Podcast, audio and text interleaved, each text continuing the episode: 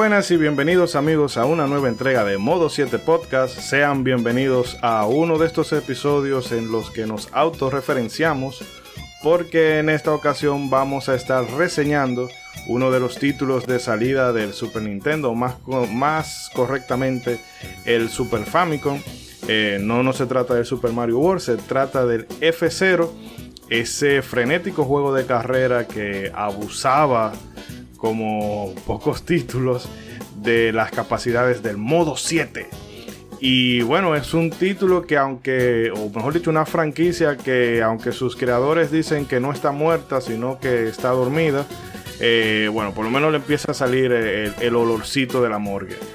Pero en esta ocasión vamos a tratar de recordar eh, todo lo que nos transmitía ese título y nada, rendirle un poco de homenaje ahora que está de moda traer franquicias que ya creíamos que estaban acabadas en Nintendo, como los Metroid 2D, o bueno, 2.5D en el caso del Metroid Dread, que no tiene nada que ver con retro, pero es bueno mencionarlo porque coño, por fin un Metroid, una continuación de la saga y entonces en las condiciones que lo queríamos ver. Pero bueno, el tema de esta noche es F0 y como esta carrera no va a ser tan larga como la anterior, se los prometo, eh, hoy vamos a estar comediditos, toco madera. Y me hago acompañar de unos aguerridos y tenaces copilotos, empezando por ese célebre personaje amado por los buenos, temido por los malos, en especial por Amalia Pilarte eh, y toda su familia, eh, familia honorable el Marajá de Capultala, Ronzo. Ronzo, ¿qué tal está? No conozco a los Pilarte, no conozco a los no, Pilarte. Tricky, tricky, tricky, tricky, tricky. Sonido de ropa lavándose. Ah, ropa lavándose. está bien, está bien, pues está Pues cuando hablan de lavado no es de eso, no es de... De, ropa lavada. Claro que sí, de, eso, de eso, claro, de eso que se está hablando. Un congreso Pero como de madre nos gastamos cada día más sorpresa en este congreso, cada día más sorpresa. Estamos hace cuatro años muy divertidos. Pero como no estamos en política aquí, sino en videojuegos, vamos primero que todo a agradecer a todas las personas que nos escuchan el día de hoy. Eh, habla Ronzo, señoras y señores. Y bienvenidos nuevamente a Modo 7 Podcast, como decía Ichidori, hablar de este juego clasiquísimo que entre vive y muere, vive y muere, pero está ahí en nuestra memoria, F0 va a ser una noche interesante definitivamente. Y dígame, Chidora, ¿quién más tenemos ahí como contertulio? Bueno, bueno, antes de ello, quiero que usted me haga un pequeño recap del evento que tuvo lugar ayer en el canal de YouTube de nuestros amigos oh. de Quién Online RD para... Eh, bueno, sí, ya pasó, pero para la gente... Para que la gente vaya y vea el nivel que hay en República Dominicana con respecto a Guilty Gear. Y aunque sean diferidos, pero bueno, pueden apreciar el material que hay por acá. Platica el chisme, Ronald, platíquelo. sí, un poco de publicidad también. Ahí sí, estuvimos eh, colaborando con mi hermano Guillo Díaz, Guillermo Díaz, en, su canal Quien Online RD para el primer torneo de Guilty Gear Strive, un juego que salió nuevo, salió la semana pasada, finales de la semana pasada. Está verdecito y a los muchachos, la fanaticada de acá, se le ocurrió pues rápidamente hacer un torneo así. Sabemos que estamos nuevos, que casi nadie lo juega, nadie lo ha podido jugar bien pero de una vez para empezar a medir peso, a ver quiénes son los pesos pesados desde temprano. Y juntamos un pequeño pot bonus ahí de, 200 dólares y le dimos para allá. Y estuvo muy bueno el torneo, eh, con sus, eh, vamos a decir, algunos inconvenientes técnicos con el asunto de que no entendíamos cómo funcionaba el sistema de lobbies de, de Guilty Gear, ya que Act System Works siempre lo hace a su propio estilo. Y, mm. y, a veces hace falta una entienda, pero se dio muy bueno, lo pueden encontrar en YouTube, en la grabación el torneo se llama The First Kiss, el primer beso de, de Quien Online RD. Ahí estuve yo ayudando a Guillo Díaz un poco con la transmisión. Eh, porque es fuerte, señores. Él, iba a hacer solo y no es fácil durar 4 o 5 horas hablando, manejando brackets, hablando con los jugadores y siguiendo las peleas. No es fácil. Y es un excelente juego de nuestra compañía System Works. Disfrútenlo y claro está, si les gusta, denle like, suscríbase y no, no tenemos Patreon, así que no se preocupen. y también nos acompaña desde el México lindo y querido Mr. Trumpetman. ¿Qué tal? ¿Qué ha habido? ¿Cómo han estado? Espero que muy bien. Yo por mi parte soy un Nintendero muy, muy feliz. Nintendo se marcó un E3 de 10 en mi opinión. Nos dieron una sorpresota regresando a la señora madre de todos los Metroidvania. Sí, señor. Regresó ya a lo grande. Sí, este, Sakamoto debería callarse la boca realmente. Sí, ya es lo que le decía Ishidori Sakamoto, ¿por qué no nos puedes dejar disfrutar, aunque sea un ratito, este momento? Pero pues bueno, ya ahí poco a poco se va aclarando más la información al respecto de lo que Sakamoto dijo de la franquicia, entonces ahí, ya sabes, ahí van, van a ir calmando las aguas. Pero bueno, conectando, si Metroid volvió, entonces eso nos prendió una velita para hablar de este genial juego que es F0, que nunca antes, mejor dicho, en este programa les vamos a quitar el aburrimiento a la velocidad del sonido. Sonido boom. Sonido boom. No se rezaguen y acompáñenos hasta el final para llegar a la meta y alcanzar la bandera de cuadros en este programa dedicado a una saga muy emblemática como lo es F0. Y bueno, como en F0 hay cuatro corredores, se nos une como, como un striker y llega de manera así a lo ninja sin que nadie se dé cuenta. El amigo y hermano Rey BGM. ¿Cómo estás, Rey? Hey, ¿qué tal? ¿Qué tal? Vamos a hablar de una franquicia muerta. Sí, no, tú sabes que es lo que. Caramba. Que no está muerto lo que no puede morir, e incluso la muerte en un es extraño. Bueno, se me olvidó la frase, pero en fin, es de eh, F0 está los craftianos con esa. No está muerto, pero tampoco lo dejan vivir. Eh, Rey, hay un pequeño inconveniente con tu micro que, bueno, lo vamos a ver cómo lo resolvemos en o durante el corte. Y nada, queremos mandarle un saludo a todos los amigos que nos siguen por las diferentes redes. Eh, a los que no nos escuchan desde, desde iBooks, que iBooks es donde hasta la fecha se nos podía escuchar con mayor calidad. Porque, bueno, estos malditos fenicios, se lo tengo que decir así, eh, con la excusa de que, no, es que eh, para que no nos colasen los, los, eh, los servidores, limitamos la capacidad y bla, bla, bla, te comprimen el audio. Entonces, cuando las otras plataformas se alimentan de ahí, pierde un poquito de calidad. Bueno, pues estamos trabajando con eso y en lo adelante va a tener un mayor grado de fidelidad a los que nos escuchen en Spotify, en Google Podcast, en iTunes, etc. Y bueno, con todo esto le vamos a dejar con un mensajito importante del amigo César. Eh, recuerden suscribirse, recuerden darnos like, recuerden difundirnos a las personas que les puedan interesar este tema. Y vamos entonces a ponernos en nuestras posiciones, como se dice en la carrera, en sus marcas, listos, fuera.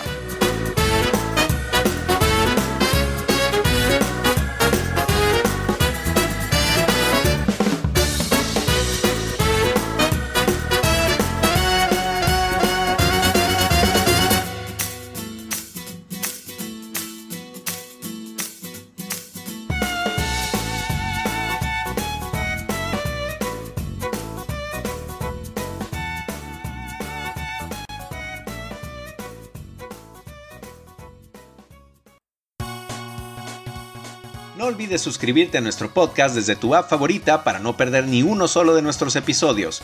Si nos escuchas desde iBox, también puedes dejarnos un me gusta y comentar nuestros capítulos con tus opiniones y sugerencias. Gracias por escucharnos. Modo 7 Podcast.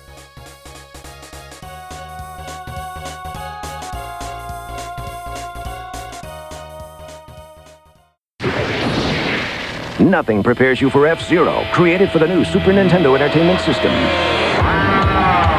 You won't believe the power. You won't believe the control. You won't believe the jumps, the curves, or the feeling you get until you experience it for yourself. Wow. That's fast. F-Zero for the ultimate G-Force, only on the next generation from Nintendo. Now you're racing with power, superpower.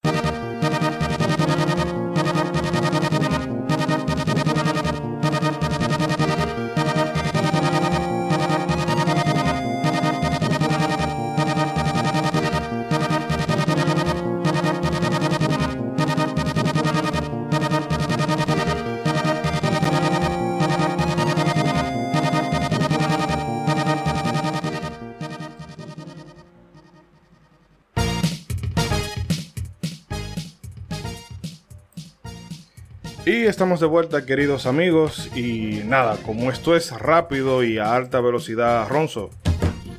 Eh, bueno, mejor vamos a hacer una pequeña ronda con los más nintenderos, eh, aunque no creo que sean particularmente F0S, si esa palabra existe, pero Rey. Es un, es un verbo, es un verbo. Sí, tú F0, yo F0, él F0, ella F0, todo el mundo F0. Eh, Rey, no sé si nos pudieras comentar un poquitín de tu contacto con la saga y tus impresiones muy, muy, muy generales. O no, bueno, con la saga, con el juego, como lo quieras enfocar. ¿Por qué me tiene que mencionar a mí, a mí primero? Ah, Yo no soy- Llegaste de último, los yo no soy- últimos serán los primeros. Yo no soy muy fan de la serie F-Zero, eh, pero la he jugado todas. Yo lo que pasa es que de carrera yo no soy... Suerte a Dios que no es. Yo... no, lo que pasa es que no son, no son malos los juegos, pero no, yo no soy muy fanático de por sí los juegos de carrera. Entonces... Yo la jugué la de Super Nintendo y todo, la, la música excelente, claro. Jugué la de 64, jugué la, la de GameCube, que es imposiblemente difícil, hasta en Easy. Y la de Game Boy, que es la de Game Boy Advance, perdón, que son tres, incluyendo una japonesa que se quedó nada más por allá, eh, que tiene un, un buen modo de historia. También están la, también jugué la F0 que nadie ha jugado, que son la de el Broadcast Satellite View, el, el- el- el aditamento ese del Super Nintendo, que los juegos se jugaban, el la FC F0 se jugaban en vivo, era con música orquestada en vivo y, y lo- a- a- los eh, locutores de radio transmitían básicamente como si fuera comentario de carrera mientras tú jugabas el juego. Eh, después de ahí, después de, después del F0 de Game Boy Advance ya, esa fue la última, creo. Hubo más. Sí, yo creo que sí. A menos, a menos si cuentan el, el minijuego F-Zero que, que tuvo Nintendo Land. Sí, pero ya es otra cosa. Creo que tuvo uno.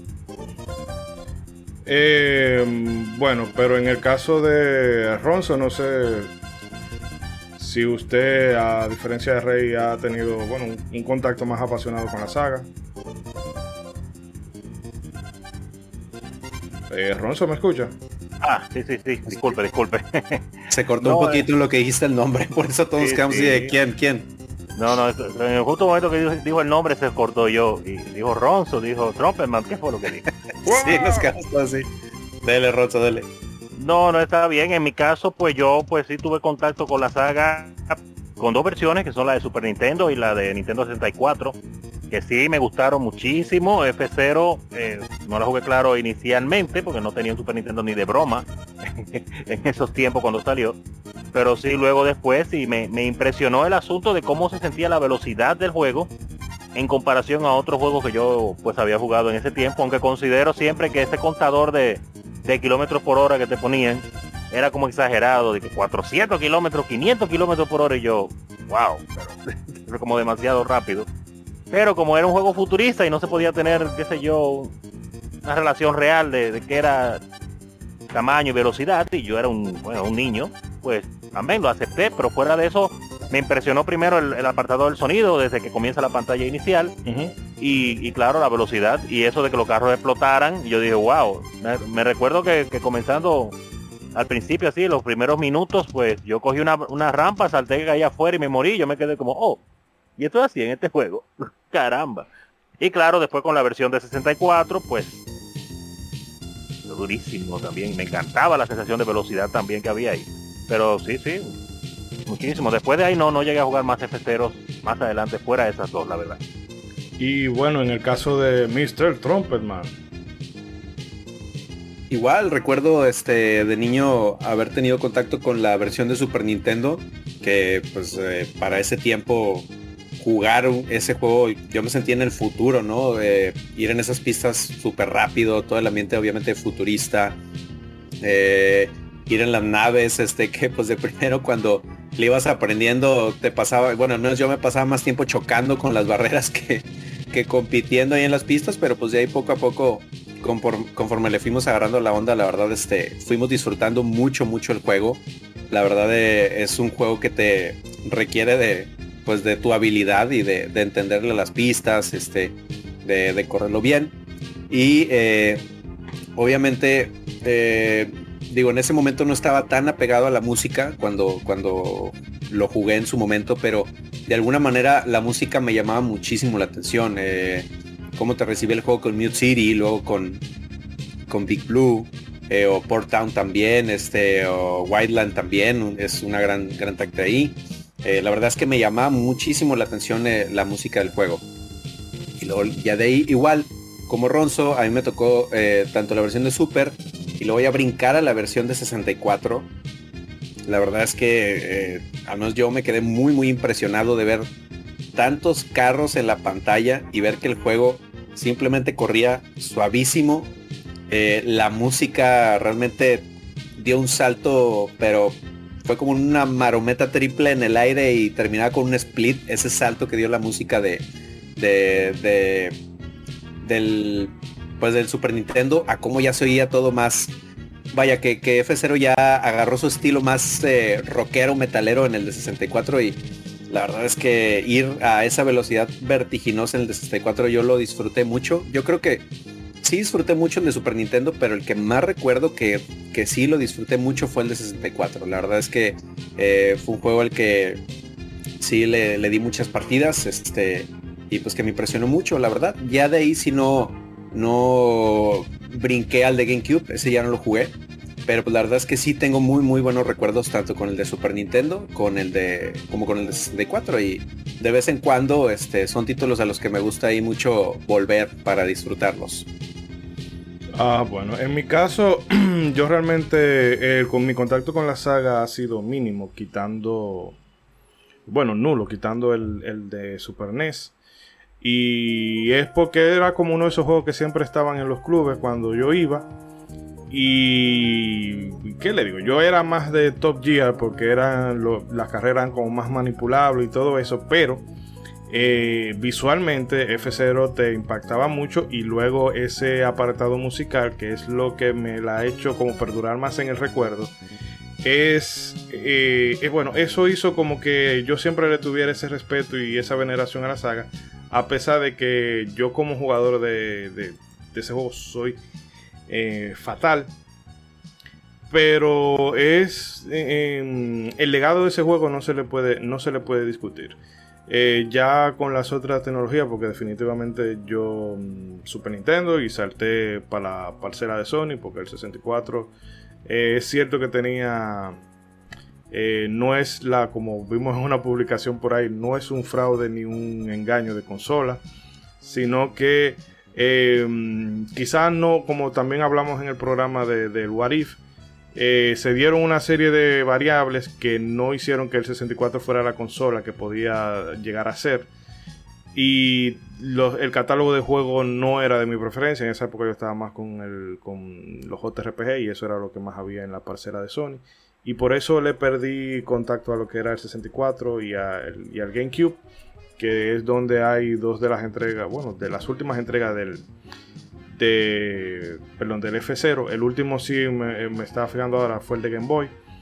Pero aún así, ¿qué le digo? Eh, el golpe visual que te produce ese F0, haciendo la, otra vez la autorreferencia de cómo se implementa el modo 7 y como veremos en eh, más adelante eh, los truquitos que ellos utilizaron para poder llevar el juego a, cabo porque si se ejecutaba como ellos pretendían hacerlo en un principio eh, hubiese sido posiblemente un juego muy diferente y además quizás mediocre pero bueno ya esto es hecho este pequeño repaso y estas impresiones muy generales Ronzo suéltenos los datos duros los datos duros, ¿no los quiere pasado por agua primero? Bueno.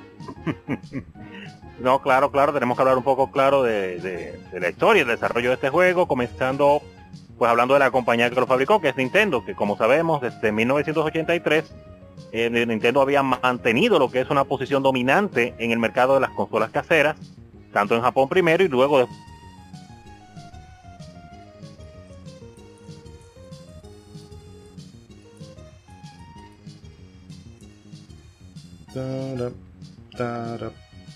Pues, una Ronzo, disculpe que. gracias a la eh, consola de 8 bits. ¿Me eh, escuchas, Ronzo?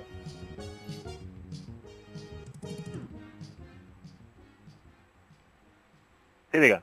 Diga, diga. Eh, Se se, fue, Ron. se fue.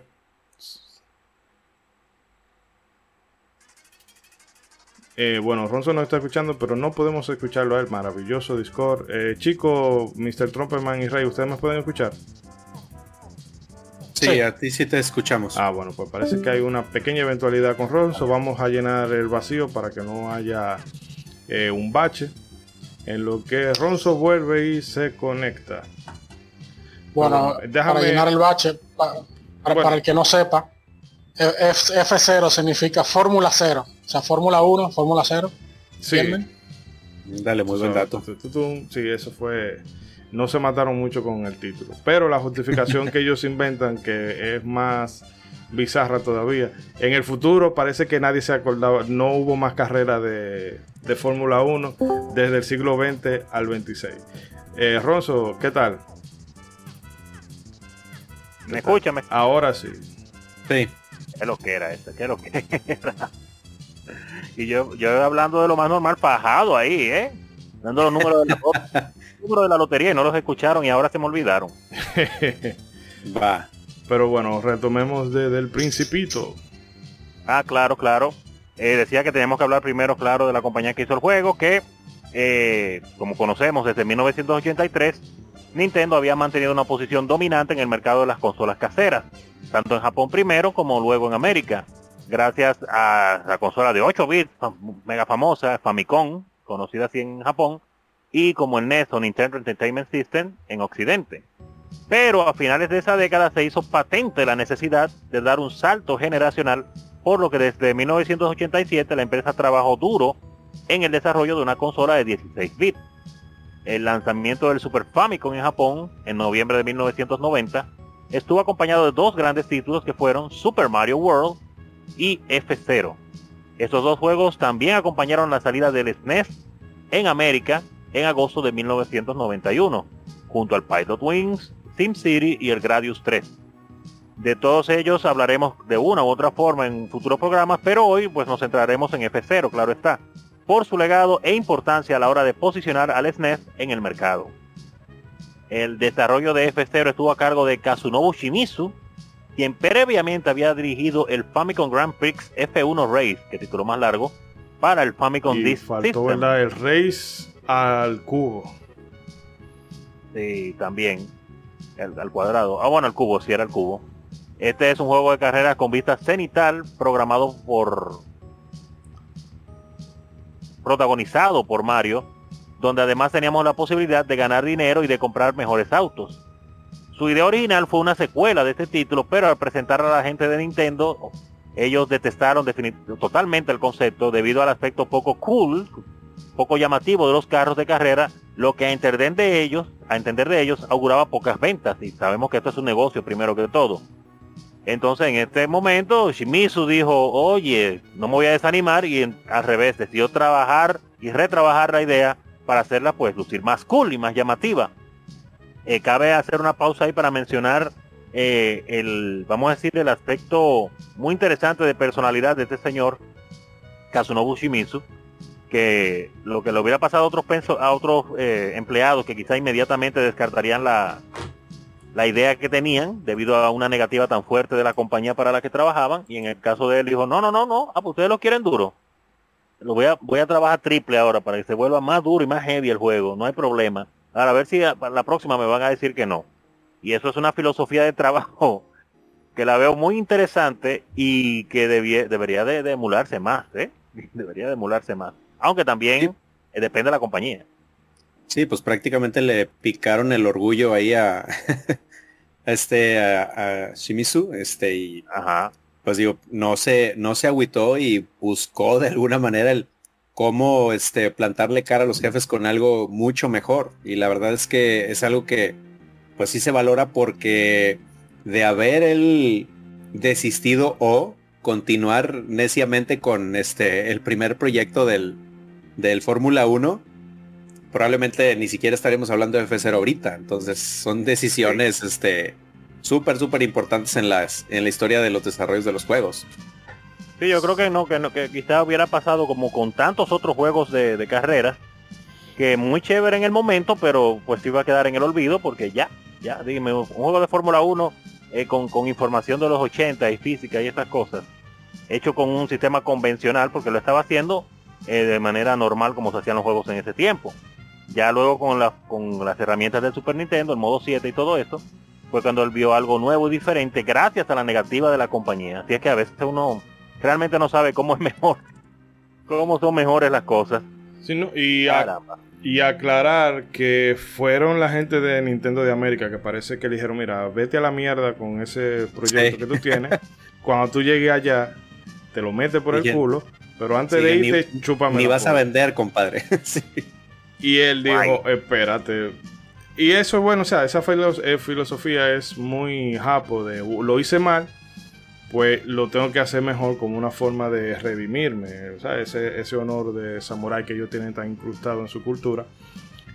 Eh, pero eh, Nintendo también sabe, sabe cuidarse. Hay ciertas cosas que ocurren como por, por azar o por accidente, pero si tú conoces tu mercado, que parece que era lo que pasaba con, con Arakawa o quien sea de, de Nintendo que le dijera, no, esto no, no puede pasar, eh, conocía bien su mercado y bueno, eh, viene bien la analogía aquí, jaló el freno de mano y dijo, no, no, no, vamos a reconducirnos y desde luego que también se, se le reconoce el hecho de que, bueno, vamos a darte la oportunidad de que tú hagas algo diferente y trata de convencernos esta vez. Pero Exacto. antes de eso, volver un poquito atrás a lo que usted decía sobre eh, el lanzamiento de, de- del Super Famicom. Que bueno, que ya con un par de juegos como Super Mario World y F0, eh, tú tienes bastante diversión, por lo menos en, lo que llegó, porque juegos no le faltaron ese año al, bueno, en el año siguiente, 1991, al Super NES no le faltaron, pero aquí llegaron con cositas como el Pilot Wing, el Sin City y el Gradius 3, que son jueguitos que, eh, bueno, juegos que han quedado también un poco eh, eh, quedado de lado, pero fueron también, o sea, como un, un catálogo de inicio, tomarían muchas de las consolas actuales a arrancar así. Y realmente tanto F0 como el Pilot Wing que eh, supieron manejar o sacarle provecho al modo 7, eh, se puede decir que fueron como una especie de demo técnica, pero le demostraron a la gente de que ya, de que ya, eh, esto, no es, esto no es 8 bits, esto es ya otra cosa, esto es... Sí. Now you're playing with power. Sí, Entonces- exactamente. O sea, lo, lo que digo. Super eh, power. Super Yeah. Power, exactamente. O sea, lo que vienen siendo en, en su mayoría estos primera, esta primera remesa de juegos, casi siempre, como tú dices, vienen siendo tech demos o demostraciones en la que Nintendo te dice, ¿te acuerdas del NES o del Famicom? Bueno, amiguito, aquí ya olvídate de eso, este es el Super NES, mira todo lo que podemos hacer, gózalo. y este, o sea, y era prim- primeramente este presumir este modo 7 en Super Mario World, presumir todas las capacidades de transparencias, este, y de todo lo que ya podía hacer el Super Nintendo. Entonces, de alguna manera también, eh, pues fue el presionar a que diera como resultado estos productos, ¿no? Que, que más que ser continuistas de lo que ya se había hecho en, en Famicom o en NES, que fuera algo que la rompiera, que pues, volviendo un poquito a lo que decía innovadores. ahorita Ronzo, digamos que pues este señor venía como que con un desarrollo más continuista de lo que ya había hecho NES. Entonces, pues de alguna manera, este, esta presión lo hizo ir más allá de lo, de lo que se conocía, ¿no? A, a realmente aprovechar estas nuevas herramientas que, que, se, que se tenían o, o a ir más allá, que digo, eh, volviendo un poquito al, al programa pasado, este, lo mismo sucedió con Super Mario Land 2. El primer, el, lo Sí. primero que se ofreció de Super Mario Land 2 era muy continuista a lo que ya se había hecho en Super Mario Land 1. Le- se lo rechazan, dicen, ¿sabes qué? Me estás ofreciendo lo mismo, tráeme algo nuevo y pues nos dieron el, el super juegazo que resultó el Six Golden Coins. Entonces lo mismo pasa con, con F0. O sea, realmente los presionaron a, ver, compadre, ya tuvimos muchos años haciendo esto, tráeme algo que, que se vea, que se vea y que huela nuevo. Ya lo sabe. Y increíblemente que estamos hablando de, esa, de esos juegos de hace 30 años, de ese lanzamiento de esa consola y todo eso. Y 30 años después, entonces vemos compañías como Sony y como Microsoft lanzando una consola nueva sin juegos. Van seis meses y todavía tú no has visto un juego en ninguna de las dos. que tú digas, eh, ah, wow, es para esto fue que la compré la consola. Vaya, míralo aquí, este es el verdadero poder, lo nuevo que me trae. Damos ver- dan vergüenza, eh, deberían de, de- de- de no sacar su cara al público los ejecutivos de estas compañías. Pero amén, No, pero eh, en ese caso también...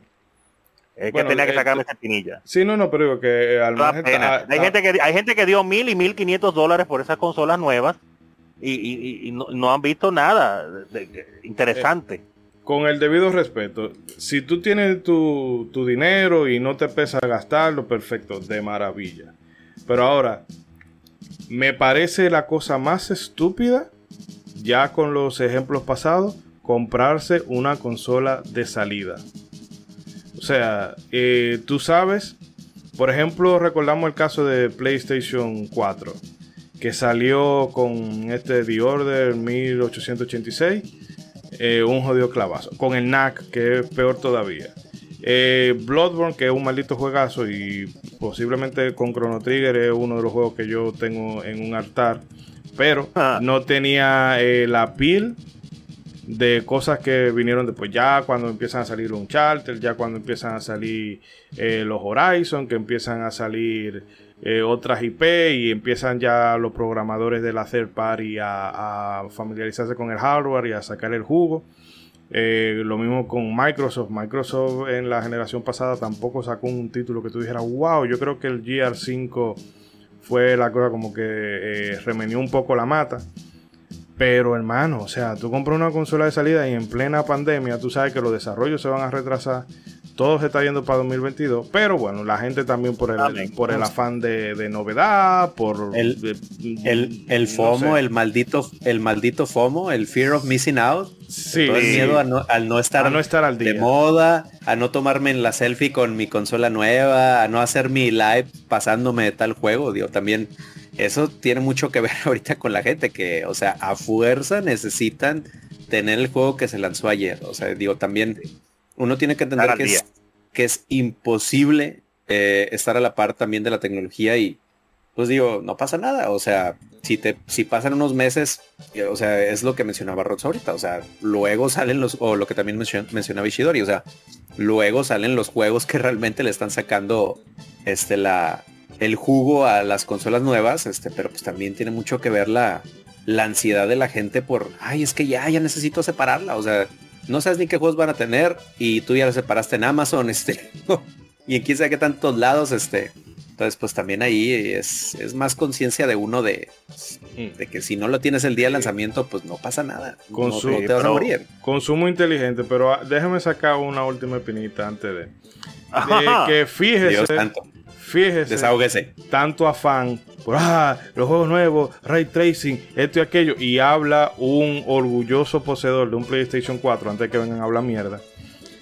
Eh, Spider-Man Miles Morales, ya nadie se acuerda de esa vaina. Nadie habla de Spider-Man Miles Morales y eso era wow, ti". el maldito mismo juego de PlayStation 4. Ah, pero que cambia eh, que cambia la jugabilidad y esto que, pero tú vas a hacer lo mismo. Y eh, eh, de telaraña en telaraña, eh, te va a encontrar un grupo de enemigos masilla, le va a dar pam, pam, pam, pam, pam, pam, y sigue otro, o una carrera o algo. Ah, pero Miles Morales tiene, eh, tiene habilidades nuevas, pero maña afuera que te hicieran el mismo juego literalmente. Demon Soul, maldito juegazo, pero ya no se habla de Demon Soul. O sea, o sea, tú diste un, tú diste un dineral. Por, mira, el Demon Soul es un juego para casual. Y cuando digo casual, no lo digo de manera despectiva, sino de gente eh, que quiere jugar una experiencia que no sea tan estresante. Entonces, sí, no, y, y- y al margen de eso, porque es que si tú me dijeras que fuera un remaster, pero que, wow, hizo un eco, hizo un, un- porque yéndonos para otro lado, cuando salió el remaster de Wind Waker, eh, óyeme, eso todo el mundo lo apoyó y lo alabó y la vaina, que es el mismo, que Nintendo dijo, bueno, por aquí me voy y ahora te va a sacar un remaster de todos los viejos que tenga y tú lo vas a comprar a 60 dólares porque también eres otro borrego. Consumo inteligente porque es un afán de tener muchas veces comprar un juego y ponerlo ahí cogiendo polvo para la selfie, para las redes sociales, en fin. Eh, vamos a recasarnos. No sé si Rey quiera decir algo de, de Toma de dos. F0. No, toma ya dos, dijo algo realmente. toma dos, Mr. Trumpetman reservando de día de lanzamiento Metroid Dread y Shidori reserva- reservando el día de lanzamiento del del ring. Exacto. Yo no lo en, fin, en, fin, la hipotenusa. Sí, no, pero que en el caso de eh, de, No de Elden. Ring, no, no, de, de Elden Ring y de el Metroid son propuestas nuevas de franquicia o de estudios que uno le tiene eh, cierto respeto, porque está bien. Si tú me dices que la lo mismo que pasa con la gente que compra Pokémon, que compran el mismo juego, bueno, pero ya le gusta la filosofía de, de Game Freak o de quien sea que lo esté haciendo. Pero no es verdad que si eh, Elden Ring sale en PlayStation 5 exclusivamente, yo voy a hacer un lío para jugar un solo juego. O sea, eh, Bueno, es bueno. buscar el equilibrio. No, y en el caso, para reencauzarnos a, a- a F0, a lo que me refería era el asunto de, de- de la historia del lanzamiento de una consola, que yo considero que cuando una consola sale, debe venirte con por lo menos dos o tres juegos en los cuales tú puedas ver realmente para qué te da esa consola, qué nuevo Sí. te trae de diferencia a las anteriores. Sí, Y- que presuman el músculo. Exacto, y fue lo que pasó con el Super Nintendo, que no se ha visto con, el- con las consolas de ahora. Por eso hacía la comparativa. Y miren cómo salió esa Mario World. No, pues, a- a- aparte tenía que darle el cachetadón con guante blanco a, a ya sabes quién, a No, claro que tu, sí. ami- a tu primo Sonic. Sí, sí, sí, sí, pero, pero se lo dio, pero maravilloso. Y Era como, misma- ah, era como, ah, sí, con que te gusta ir rápido, pues toma. y quedó, quedó, quedó maravilloso. Y entonces F0, un juego de Sí, no- carreras no, para di que nada cinco, cinco, cinco munditos de a tres y cuatro pantallas, sino un mundo vasto de ese Super Mario World. Da, da, da, da, para allá, No, pero Sonic es más Va, cool.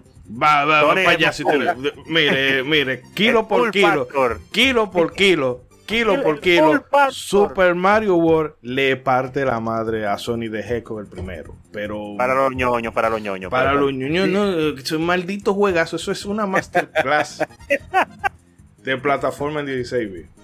No, está bien, está bien. Porque, porque llegaron los mangos los otros días. Gracias, por cierto, a, ¿Verdad, amigo Hendrik? al señor Henry que nos surtió de mangos, de buenos mangos. Una historia muy interesante. Mango, mango va ni lejos. Que esa, yo- a mí me da pena la gente que come mango alrededor del mundo y, y cree que está comiendo mango y no está comiendo mango de vaní. Muy triste. Tiene que ser de Baní los mangos, si no son de Baní, no. Pero eh, tenemos que volver F0, tenemos que volver F0, A- señores. A, a ver cómo volvemos de los mangos a F0. Exacto, sí. Eh, hay que mencionar, eh, volviendo a hablar de nuestro hermano Kazunoubu Shimizu, que pues volviendo eh, después del rechazo que tuvo su juego, y menciona aquí que la estancia de Shimizu en, en América, pues coincidió con el estreno de la película de Batman dirigida por Tim Burton en el año 1989, con el mejor Joker para mí, por cierto, el de Jack Nicholson. Y Eh, discutible. eh, no, no, Vamos mejor a- Joker a- como personaje de Joker, pero eso es otra discusión. Vamos, a la a salida, empezar. a la salida nos vemos. Amén.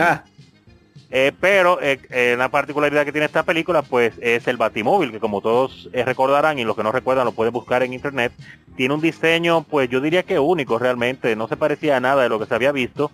Y pues Shimizu quedó pues bastante impresionado con el, con el diseño del, del Batimóvil. Por lo que antes de irse a Japón nuevamente, pues compró todos los cómics del Caballero Oscuro que le fueron posibles. Y se fue para Japón.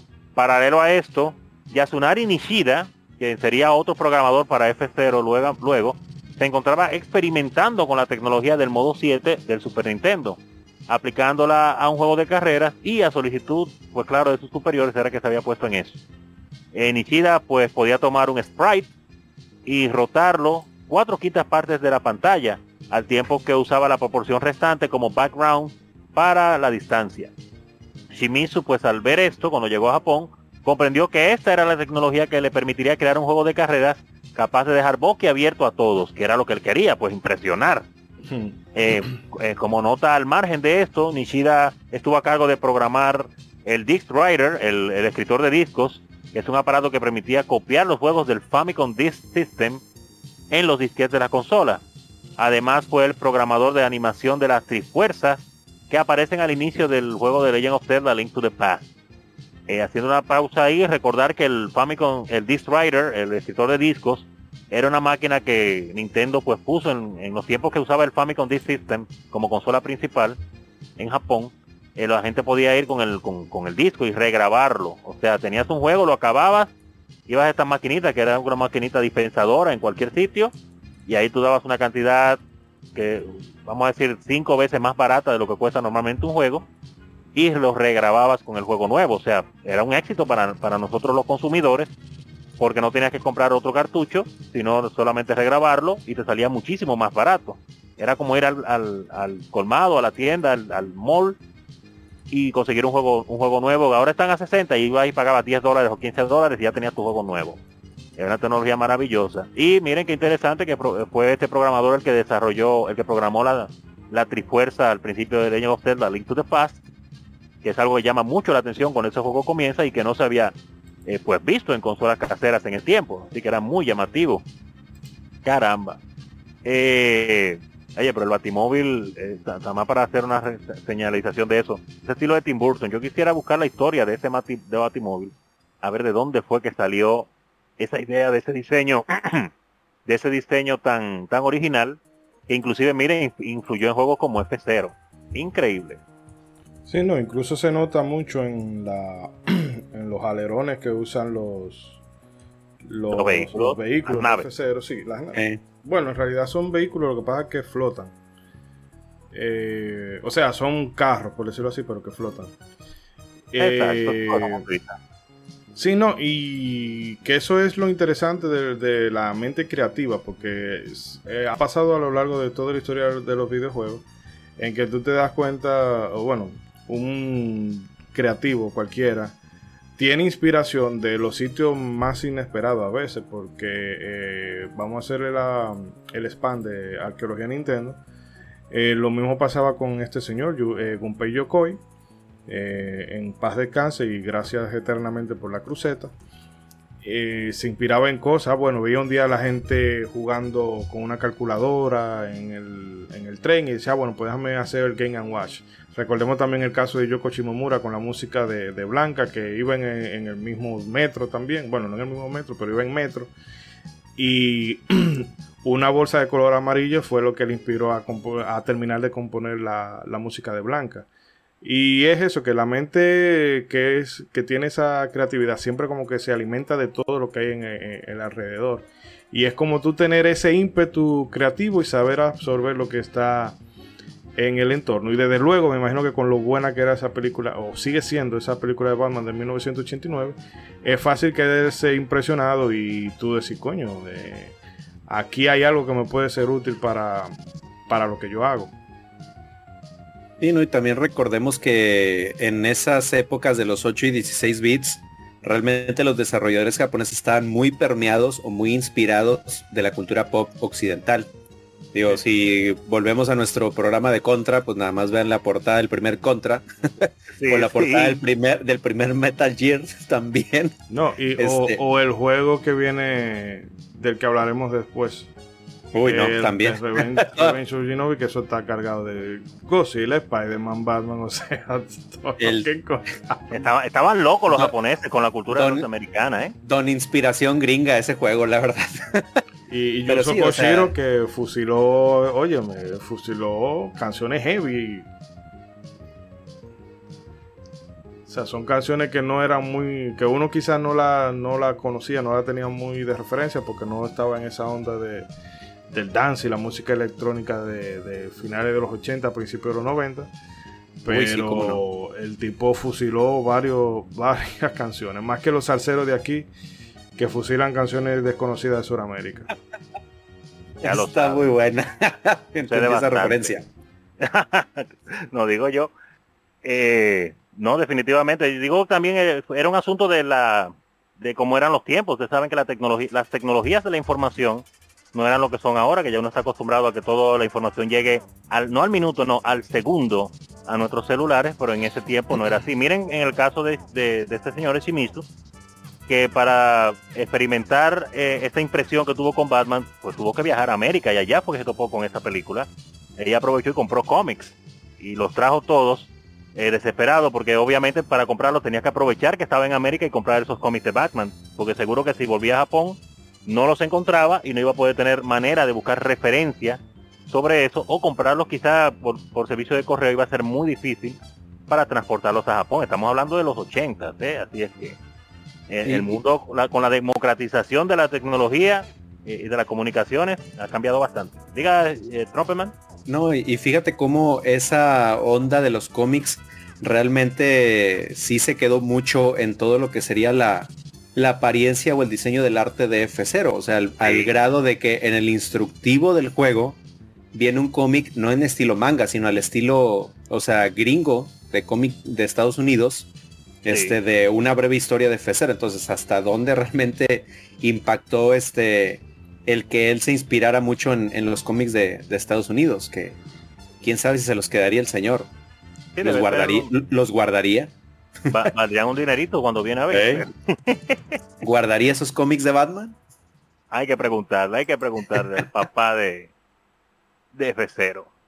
Eh, bueno, pero para, para continuar, claro está, eh, siguiendo hablando de F0 después de esta pausa, eh, hay que comentar que al proyecto, aparte de las dos personas antes mencionadas, pues se sumó eh, Takaya Imamura como artista, ya que estamos hablando del arte. Este pues había quedado impresionado por la demo que le mostraron Shimizu Nishida con el modo 7.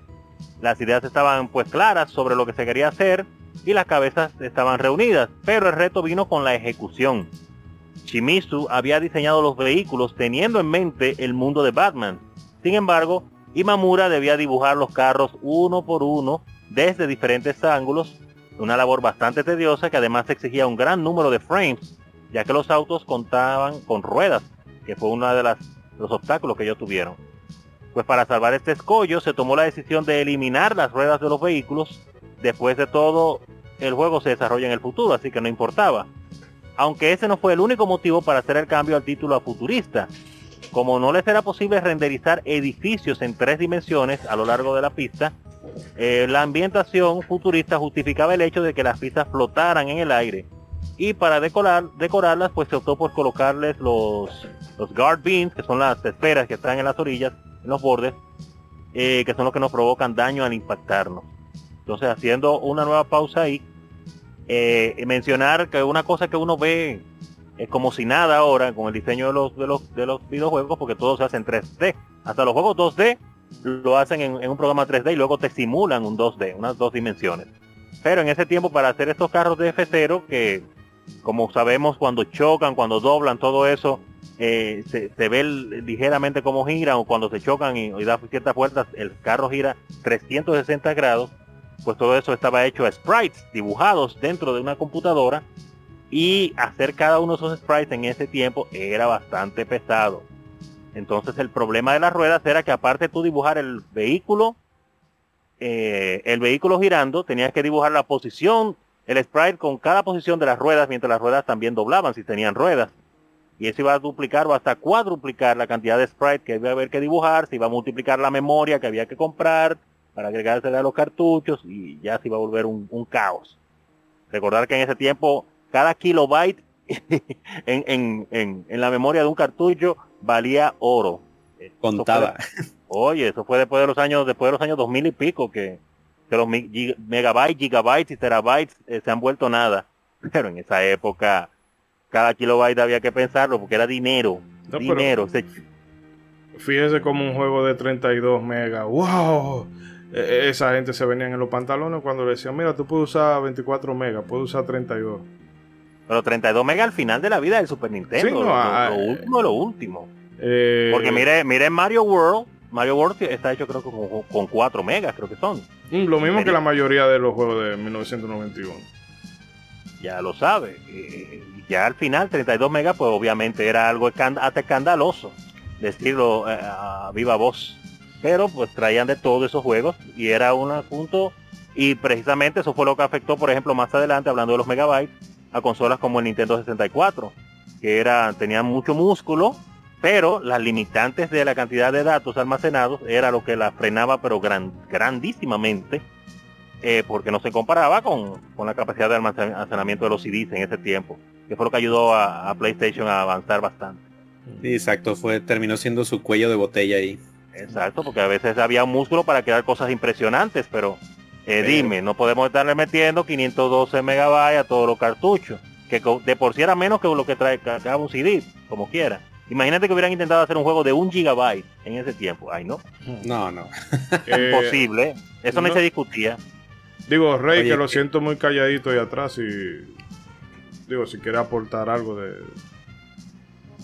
Al respecto de No, no, cualquiera No, acordándome que yo sí, yo jugué F-Zero, ¿verdad? En, en el Wii U y en, y en el Switch.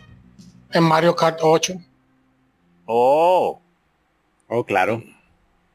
Mm, ah, bueno. en las pistas, en las pistas que están ahí. Sí, muy buena referencia. F- F-Zero murió para que Mario Kart 8 pudiera tener esa pista. Se sacrificó, se sacrificó. Un alma por un alma. Está, está pasado, está pasado. Oye, que pues da- hablando un poquito de este señorón Takai Mamura, que por cierto yo lo sigo mucho en Twitter, este señorón, eh, pues digo, fíjate que F0 fue su debut como artista ya en Nintendo, este, y pues sí se aventó un tremendo trabajo con, con este diseño de todos los sprites para dar ese efecto de rotación a todas las naves. Este, y pues digo, para hablar un poquito de él, él también es el responsable de los diseños de los personajes de Star Fox. También le pueden agradecer Oh. eso. Él diseñó a Tingle, así que si les cae mal Tingle, Ay, me cae mal. Tingle. A él Me le pueden agradecer mal. también. pues él lo diseñó. Inclu- ah, y él diseñó a Tingle porque él estuvo involucrado en el diseño de arte de Majora's Mask, donde también él fue el responsable del diseño de la máscara de Mayoras. Entonces, este señor también es Que me un dio señorón pesadilla. En su, es un señor en cuanto al arte. Hace poquito, este, hace no mucho, se acaba de jubilar de, de Nintendo. ¿Cómo? Sí, hace poquito ya se, se jubiló. Este, y ahorita está desempeñándose como catedrático en, en una universidad allá en Japón. Pero eh, como quieren su Twitter ahí sigue muy activo, este, poniendo ilustraciones de Star Fox, este, o de F-Zero. Entonces, entonces, este, la verdad digo, bendito sea el traductor de Twitter. Porque Sí. es así como puedo seguirlo y este, y a veces también este, de repente le escribo, le contesto y, y te responde. O sea, te responde el señor de, ah, muchas gracias por tu comentario. Sí, sí, sí, no, él, él atiende muy bien su Twitter, este, y ahí te, te contesta y todo. Digo, la verdad sí, sí anda muy activo ahí. Sobre todo ¿Oíste, subiendo, Camilla? subiendo dibujo. Sí. Ay. Pero sí, no, la verdad, este, de admirarse el trabajo de, de Imamura-san. En ese tiempo. Y con una consola nueva y sin saber bien ni cómo entrarle, haciendo trucos. La creatividad, de eso tenía bueno esa época que las limitantes ponen a trabajar la mente y a brillar a, a gente con genialidad como estos señores. Eh, el- oye, porque ahora lo, parece que los programadores de ahora a veces no saben ni siquiera qué hacer. Como ahí está todo. Tenemos programas que, que lo crean todo. Nada más le damos un botón y ya tenemos un, un template ahí listo para ponerle arriba cualquier diseño y a veces como que se quedan como como como locos, como sin ideas, increíble. Por eso que los indies están brillando tanto. Y ahí sí hay mucha gente creativa con poco dinero, pero creativa. Ay, caramba. Eh, Ichidori, ¿que tiene algo más que decirnos ahí? Eh, no, eh, al respecto de eso, bueno, no, es que me, me voy a adelantar con algo de... No, nos adelante, nos Mamura. adelante. Pero es lo que usted dice de, de que las limitaciones fomentan la creatividad, porque fíjese cómo ellos dijeron, bueno, se nos va a ir la vida aquí dibujando goma y consumiendo spray y vaina y no vamos a poder, no vamos a poder meter todo lo que quisiéramos. Y ya, a- agarra- agarran la, la idea del futuro y bueno, como ahí todo vale, eso le dio pie que el caso por excelencia que recordamos ahora es de- el de Silent Hill, como tú tomas unas limitantes y Claro. las conviertes en un aspecto que le da identidad al juego. Entonces, Eso, diga. eh, no, digo que eso es muy encomiable. Sí, yo iba a mencionar otro ejemplo que ahora me acordé de, de otro ejemplo así con gomas casualmente que pasó con el juego Diddy Kong Racing en Nintendo 64. Famosísimo y excelente juego de carreras y variado porque también tú usas aviones y de todo. Y con un reto increíble, lo recomiendo full y creo que está también en Nintendo 10. El juego que hizo temblar a Mario Kart. Oye, no es que ese juego es bueno, Buenísimo. buenísimo. Sí, lo dijimos casi a coro. Iba, Tembló, ta- te- te- te- tembló tanto que Diddy con Racing sigue vivo y Mario Kart murió. Qué pena. Ey, ey, ey, no, golpe bajo no, golpe bajo no. No, Mario Kart sigue vivo, No, aunque pues juguemos eso- las viejas y no las nuevas. Eso ya es culpa de no sé qué rayos hizo Rare con, su- Sí. con sus administraciones, pero pues ya, lástima. Sí, sí, pero iba a decir que con respecto a Diddy Racing y el asunto de las gomas, que el equipo de Diddy Racing pasó por un, un inconveniente parecido para diseñar los go-karts, que las gomas, pues en ese tiempo, para diseñar esas gomas que se vieran bien con polígonos, porque los, los, los jugadores que tú manejas están hechos con polígonos, pues no se veían bien realmente, porque las gomas parece que no las podían diseñar suficientemente redondas de una manera que cuando giraran rápido, eh, pues se viera bien el efecto. Y entonces el encargado de asimismo, del artista, dijo, oye, pero esta consola puede crear sprites y tiene una buena paleta de colores. Dejen el personaje en 3D, pero metan en la goma unos sprites. Y ya con esos sprites podemos medirlo bien, hacer el traqueo para que la cámara lo siga bien, porque eso no se mueve. Y, y ustedes verán, hicieron el experimento y así salieron de ese problema que, que lo tuvo pues parado un tiempito, porque no sabían cómo resolverlo bien para que se viera bien en pantalla y mucho mucho que duramos nosotros jugando ese juego sin saber que las gomas eran unos sprites increíblemente así que las gomas han sido pues parece causa de mucho dolor de cabeza para los programadores a través de los tiempos Bueno, pero como se dice popularmente por aquí, el que no se puede tirar se jondea.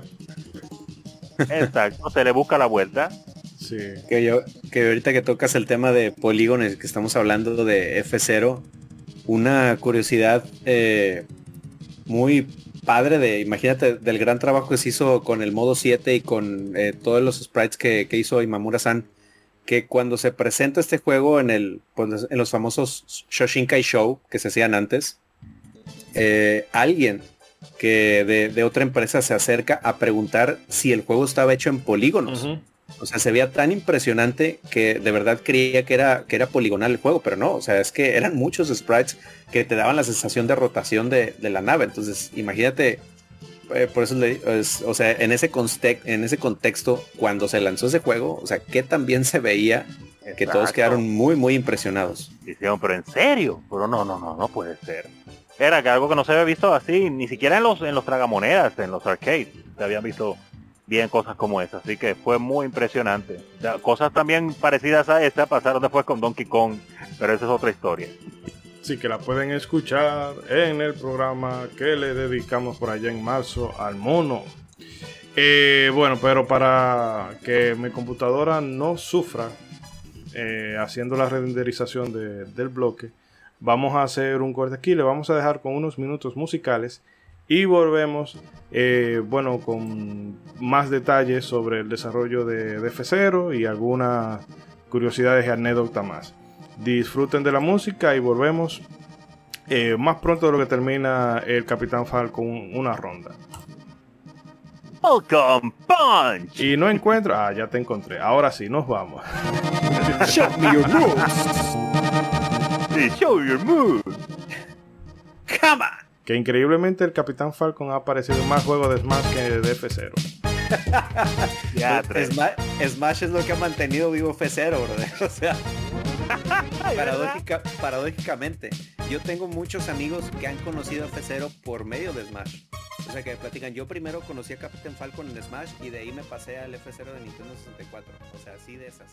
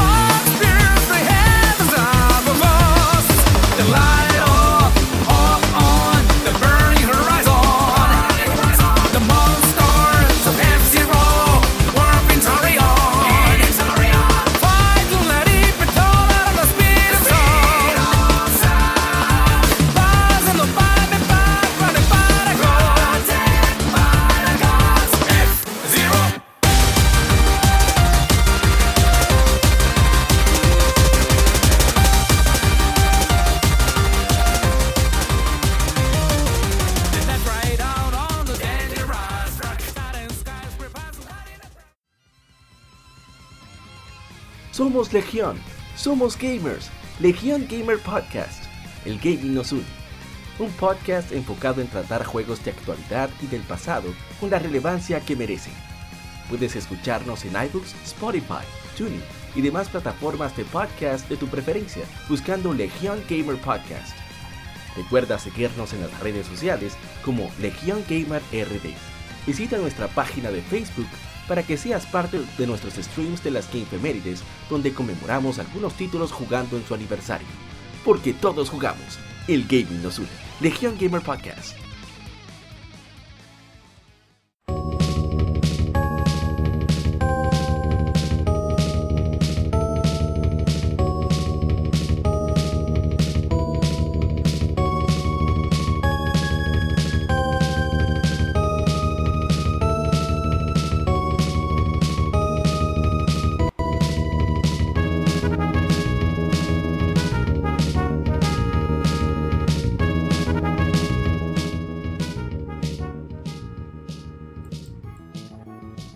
Continuamos amigos con esta carrera super alta velocidad. Pero antes de continuar comentando detallitos de F0, eh, César, em, un repasito por los comentarios que nos han dejado los amigos oyentes respecto de, valga la redundancia, F0.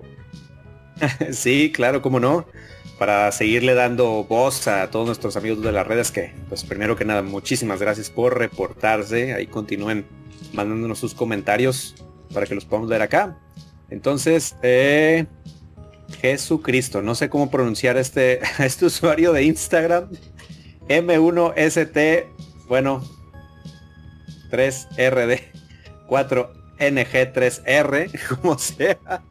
Una disculpa ahí, amigo, pero decía, la música de F0 me dejó frustrado. Ah, caray. Bueno, pues cada quien se respeta los gustos, los colores. Y eh, luego no, pero creo el caso de... me parece que es un caso de Lost in Translation, pero frustrado no, no es... En, aquí no se usa necesariamente como una connotación negativa. Ah, bueno. Sino entonces, se frustró de que lo... Lo, tomaré como un lo tomaré como un cumplido. Lo volvió loco, lo volvió loco. Muy bien, muy bien. Pero donde hay que hablar de futreos aquí. Muy bien. Y bueno, nuestros amigos de Legión Gamer RD, un gran abrazo para ellos. Nos comentan eh, una verdadera muestra de las capacidades técnicas del Super Nintendo, un juego diferente a todo lo antes visto en el género de carreras y que aún destaca por sus particularidades en sus entregas posteriores. Pero este ha sido también su maldición, la curva de aprendizaje y sus elementos únicos lo alejan del público mainstream y Nintendo lo toma solo como experimentación lo cual le reniega de convertirse en la gran franquicia que podría ser en popularidad porque eh, por las por las cualidades que tiene, perdón.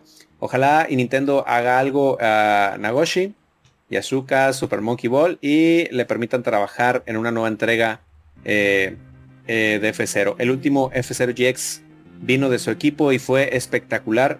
Solo, solo necesitan eh, online sólido, creación de pistas que se compartan y mantener ese sistema de modificación de vehículos obteniendo partes y está listo para ser de los juegos más sólidos de la generación. Y ahí estoy totalmente de, de acuerdo que de hecho o se lo podrían dar a ellos o se lo podrían dar en mi opinión a Shinen Multimedia que son los que hicieron Fast Racing Neo un juego que salió para este Wii U yo lo tengo en Wii U y mi hermano lo tiene en Switch. La verdad es que está buenísimo y fácilmente también se lo podrían dar a China en media para que hicieran algo muy interesante con la saga F0. Em, eh, ah, bueno, también se les olvidó mencionar, la música es excelente, Music City me encanta. No obstante, el arreglo que saliera en Smash Bros. Brawl es cosa de otro mundo, totalmente de acuerdo también. Ya lo sabes. Emer Jam 777 nos comenta, ¡Oh! F0 está en llamas. Totalmente de acuerdo. Eh, bueno, esos son los comentarios en Instagram. Así que muchísimas gracias por reportarse ahí en Instagram. Y bueno, eh, para nuestros amigos en Facebook, primero voy a mencionar a eh, mi amigo Héctor Adauto Pérez. Un saludote a mi buen amigo acá en Monterrey que nos menciona un gran título que se veía muy avanzado para su época, eh, para su época, perdón. Y efectivamente, como comentábamos hace rato, la gente hasta creía que estaba todavía más en el futuro F0. Entonces sí, realmente fue un juego que exprimió las capacidades del Super Nintendo y se veía literalmente, nunca mejor dicho, muy futurista. Y eh, el amigo Braulio Arena Martínez nos compartió una anécdota para esas de las God, que prácticamente este, ahí nos tocó el cocoro con esa, con esa anécdota que dice, después de Super Mario World que venía con la consola, este fue el segundo juego que tuve. Recuerdo perfectamente que el día que llegué a mi casa con el juego era muy tarde por la noche. Puse el cartucho en la consola con el equipo de música conectado y ¡bam! La música de intro era impresionante. Fue tanto el alboroto que hice que mi papá y mi hermana se levantaron a ver el juego. En un principio me la pasaba chocando, pero de a poco logré dominar la movilidad de los vehículos. Jugué tanto este juego que dominé y terminé los circuitos en clase Master. ¿Para qué hablar de la música? Mute City, Big Blue, Port Town, simplemente temas espectaculares que después de 30 años se siguen escuchando y dándoles tributos musicales. El modo 7 realmente volaba la cabeza, siempre me preguntaba cómo lograban ese efecto, que en ese entonces no sabía que se llamaba modo 7. The race is over, you are an F0 master. Saludos desde Chile. Amigo, te aventaste una anécdota de 10. Muchísimas gracias por compartirnos un recuerdo tan, tan, tan bonito como ese. Y era de epicidad. Claro, de los épicos. Y pues esos fueron los comentarios que nos compartieron nuestros amigos. De verdad, eh, muchísimas gracias. Los apreciamos bastante y síganse ahí reportando en las redes para que formen parte de, del modo 7 y les podamos dar voz y voto aquí. Un abrazo a todos. Sí, no, eh, siempre se agradece porque eso dinamiza un poco las cosas. Y es bueno conocer diferentes perspectivas porque como eh, hay gente de diferentes, eh, diferentes backgrounds, diferentes partes del mundo, siempre es chulo saber cómo lo vivieron cada uno. y continuando un poco, y ahora que se ha hablado bastante de la música de, de F0, el soundtrack de este juego estuvo a cargo de Yumiko Kanki, que bueno, ese, ese apellido está... Aquí sí, esa señorita tiene un nombrecito... está difícil ese apellido para una señorita. en el payaso Kanki y bueno, ahí sabrán. Va, va, eh, mal. Sí. Quien también compuso la música para el Star Fox, título que no vio la luz de manera oficial hasta el lanzamiento. Star Fox 2, Star Fox 2. Star Fox 2, exacto. Eh, que no vio la luz hasta que salió el, el NES Mini en 2017. Eh, um, también le, asistieron, le asistió con un par de piezas Naoto Ishida, que luego repetiría labores en F0 Maximum, eh, Maximum Velocity para el Game Boy Advance. Y bien, durante la mitad del desarrollo de F0 existía lo que ellos llamaban una pared invisible, cuya función era mantener a los vehículos dentro de la, de la pista. Eh, por sugerencia del productor, que era nada más y nada menos que Don Shigeru Miyamoto, esta fue removida, lo que permitió que se pudieran incluir atajos, eh, cosa que dotó al juego de muchísimas más posibilidades durante la carrera y le ha alargado la vida, porque incluso eh, hay una página que se llama, me parece que F0 Central, que ahí llevan, bueno, la página no está tan activa, pero ahí tienen registro de los speedrunners y de los mejores tiempos de cada uno y sugerencias para la gente que quiera speedronear, etc. etc. Eh, fíjense como un detalle tan, tan pendejo, por ponerlo así entre comillas, al día de hoy sigue, sigue dando para mucho. Eh, un detalle curioso que cuenta Imamura es que trabajando en las ilustraciones de los diseños para, para los juegos, alguien de Nintendo le expresó interés en que él diseñara una mascota para el Super Famicom.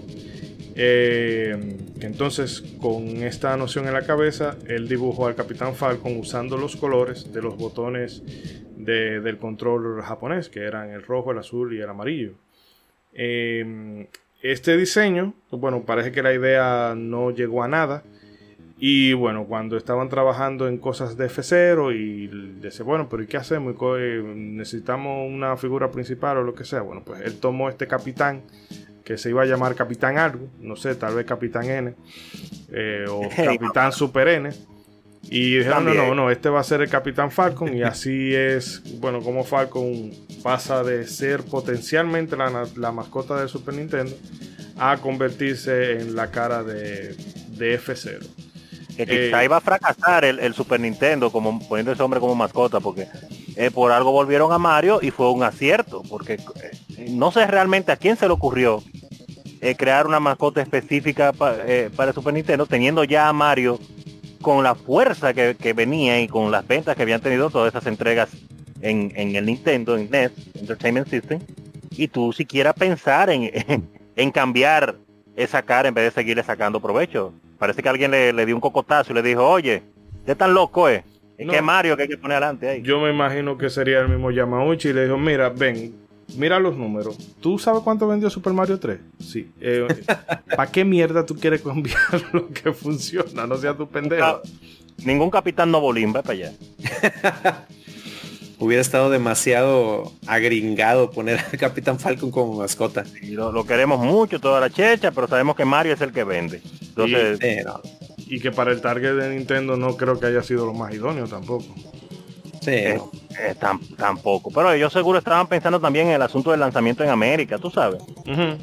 Llamar la atención y estas cosas, pero no fue la mejor decisión seguir con, con Mario como, como la cara, definitivamente. Eh, interesante eh, este diseño que se le ocurrió y que pensaran tanto en el asunto de los personajes, de crear un personaje y ponérselo al juego, cuando en este juego de carreras, pues uno prácticamente eh, no, no ve nunca a los, a los a los que manejan los vehículos. Entonces, pero bueno, eso habla del amor que le estaban poniendo al juego, definitivamente pensando en cosas, detalles hasta ese punto de, de- de crear personajes que casi no iban a estar ahí, pero por si las dudas. Vamos a ponerlo y en este caso, aprovechando este personaje, no, para no dejarlo morir, ya que lo, lo creó y no se iba a usar, pues vamos a incluirlo en este juego, de una u otra manera. Pero nada. Eh, ¿qué- qué? Continúa Ichidori, disculpe. Eh, no sé si César o Rey quieran abundar algo más respecto, no sé si quieren referirse particularmente a la música. Que, Ah, cabe mencionar que, que, que lo de Shigeru Miyamoto, que siempre tiene que meter la cuchara. Él a veces no ayuda en nada, pero van y le preguntan y él tira una idea. Pero, cuan- pero cuando ayuda, últimamente cada vez menos. Pero, pero No, la pues ya, idea ya. que tira, ya me, me lo jubilan a mi, a mi tío Miyamoto, hombre. pero las ideas que tira, aunque sea una pendejada que tire, la- eh, son puntuales, que muchas veces se convierten en, en lo que le da éxito a ciertos juegos, porque ese asunto de quitarle eh, pues la pared invisible, que no dejaba que los carros pues saltaran y se salieran de la pista, eh, hizo que el juego fuera más divertido. Una de las cosas mejores que tiene es esos saltos y el peligro que tú tienes si lo haces mal de caer fuera y explotar. Y tú dices, wow, me maté yo mismo. Exacto. ya, le, ya dotó de, de un dinamismo muy bueno al juego. O sea, realmente esa, esa simple diferencia de, de remover eso le dio otra dinámica Que no, completamente. que no estaba en ningún otro juego de carrera. y el mismo equipo de Star Fox, o sea, al ver ese mínimo cambio, o sea, realmente les impresionó mucho y incluso comenta que el mismo Shimizu, o sea, admite que al quitar los muros, o sea, él dijo, "Vam- estamos creando algo increíble. Y, y- y- y lo que mencionó hablando del asunto de las competencias que hay con este juego, de, de- para los tiempos y esas cosas, que un detalle muy bueno que ellos le pusieron es que el contador de tiempo de las pistas no solamente lee minutos y segundos, sino que lee hasta creo que las centésimas de segundo, lo cual hacía que la gente se esmerara todavía más en tratar de mejorar los tiempos en cada pista, porque podía haber una variable de una centésima de segundo, que eso es un, un- tap que usted le dio más rápido al, al botón o a la cruceta y ya con eso ya tú estabas en primer lugar. Así que ayudó también con asunto de speedronear y de, y de luchar por récord. Aparte de con Metroid del Super Nintendo, también ayudó con F0. Sí, y que realmente dos de las cosas, bueno, hay varias cosas aterradoras en los juegos, pero particularmente eh, hacer esos saltos, coger esos atajos, que muchas veces más que atajos son atajos a la muerte. Y porque también hay un componente de que ciertas máquinas como que son más fáciles de maniobrar en determinados atajos que otras. Sí, Eh, eh, Si tú lo dominas, esas carreras se pueden trivializar al punto de que, que tú nada más eh, da una vuelta a la manzana. Salto aquí, salto aquí, salto aquí, vuelvo paso a la meta. Salto aquí, salto aquí, salto aquí, vuelvo y paso a la meta. Pero eh, hay que tener eh, dominio de eso y nervios de acero. Que haciendo la comparación, a mí eh, el juego que me ponía así de tenso era el. No tiene nada que ver.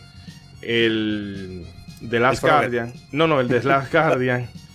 Pero no por el tema de velocidad, sino porque ahí a veces se manejaban unas alturas y tú, el vértigo que transmite ese juego era también te ponía un tanto nervioso, que es lo que me pasa con, con la alta velocidad de, de, de F0. O sea, ya de por sí tú tratas de agarrar una curva, eh, mantenerte en el carril es un poco tenso. Ahora ponerte a inventar con los con los saltos es más complicado. Encima de que le ponen unos sonidos de explosión para que tú creas que, se está acabando el mundo. Es una cosa así como si te, te reventó una, una granada. Pero también yo quisiera detenerme un poquito porque sería como, eh, no sé, como un...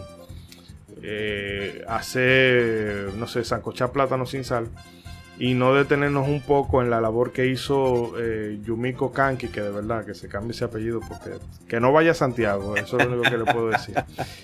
Eh, que no vaya a Santiago ni se acerque a nadie menor de 18 años. Ay, Dios mío. Eh, entonces es increíble. O sea, luego también se habla mucho de, de la figura femenina en el mundo de, de las, de- del videojuego. Y es, eh, o sea, se dice, no, que el mundo de los videojuegos como que no es, eh, no es muy permisivo para las mujeres o que como que es restricto, pero hay que ver el legado. Quizás no tanto en, en pero musicalmente han aportado muchísimo.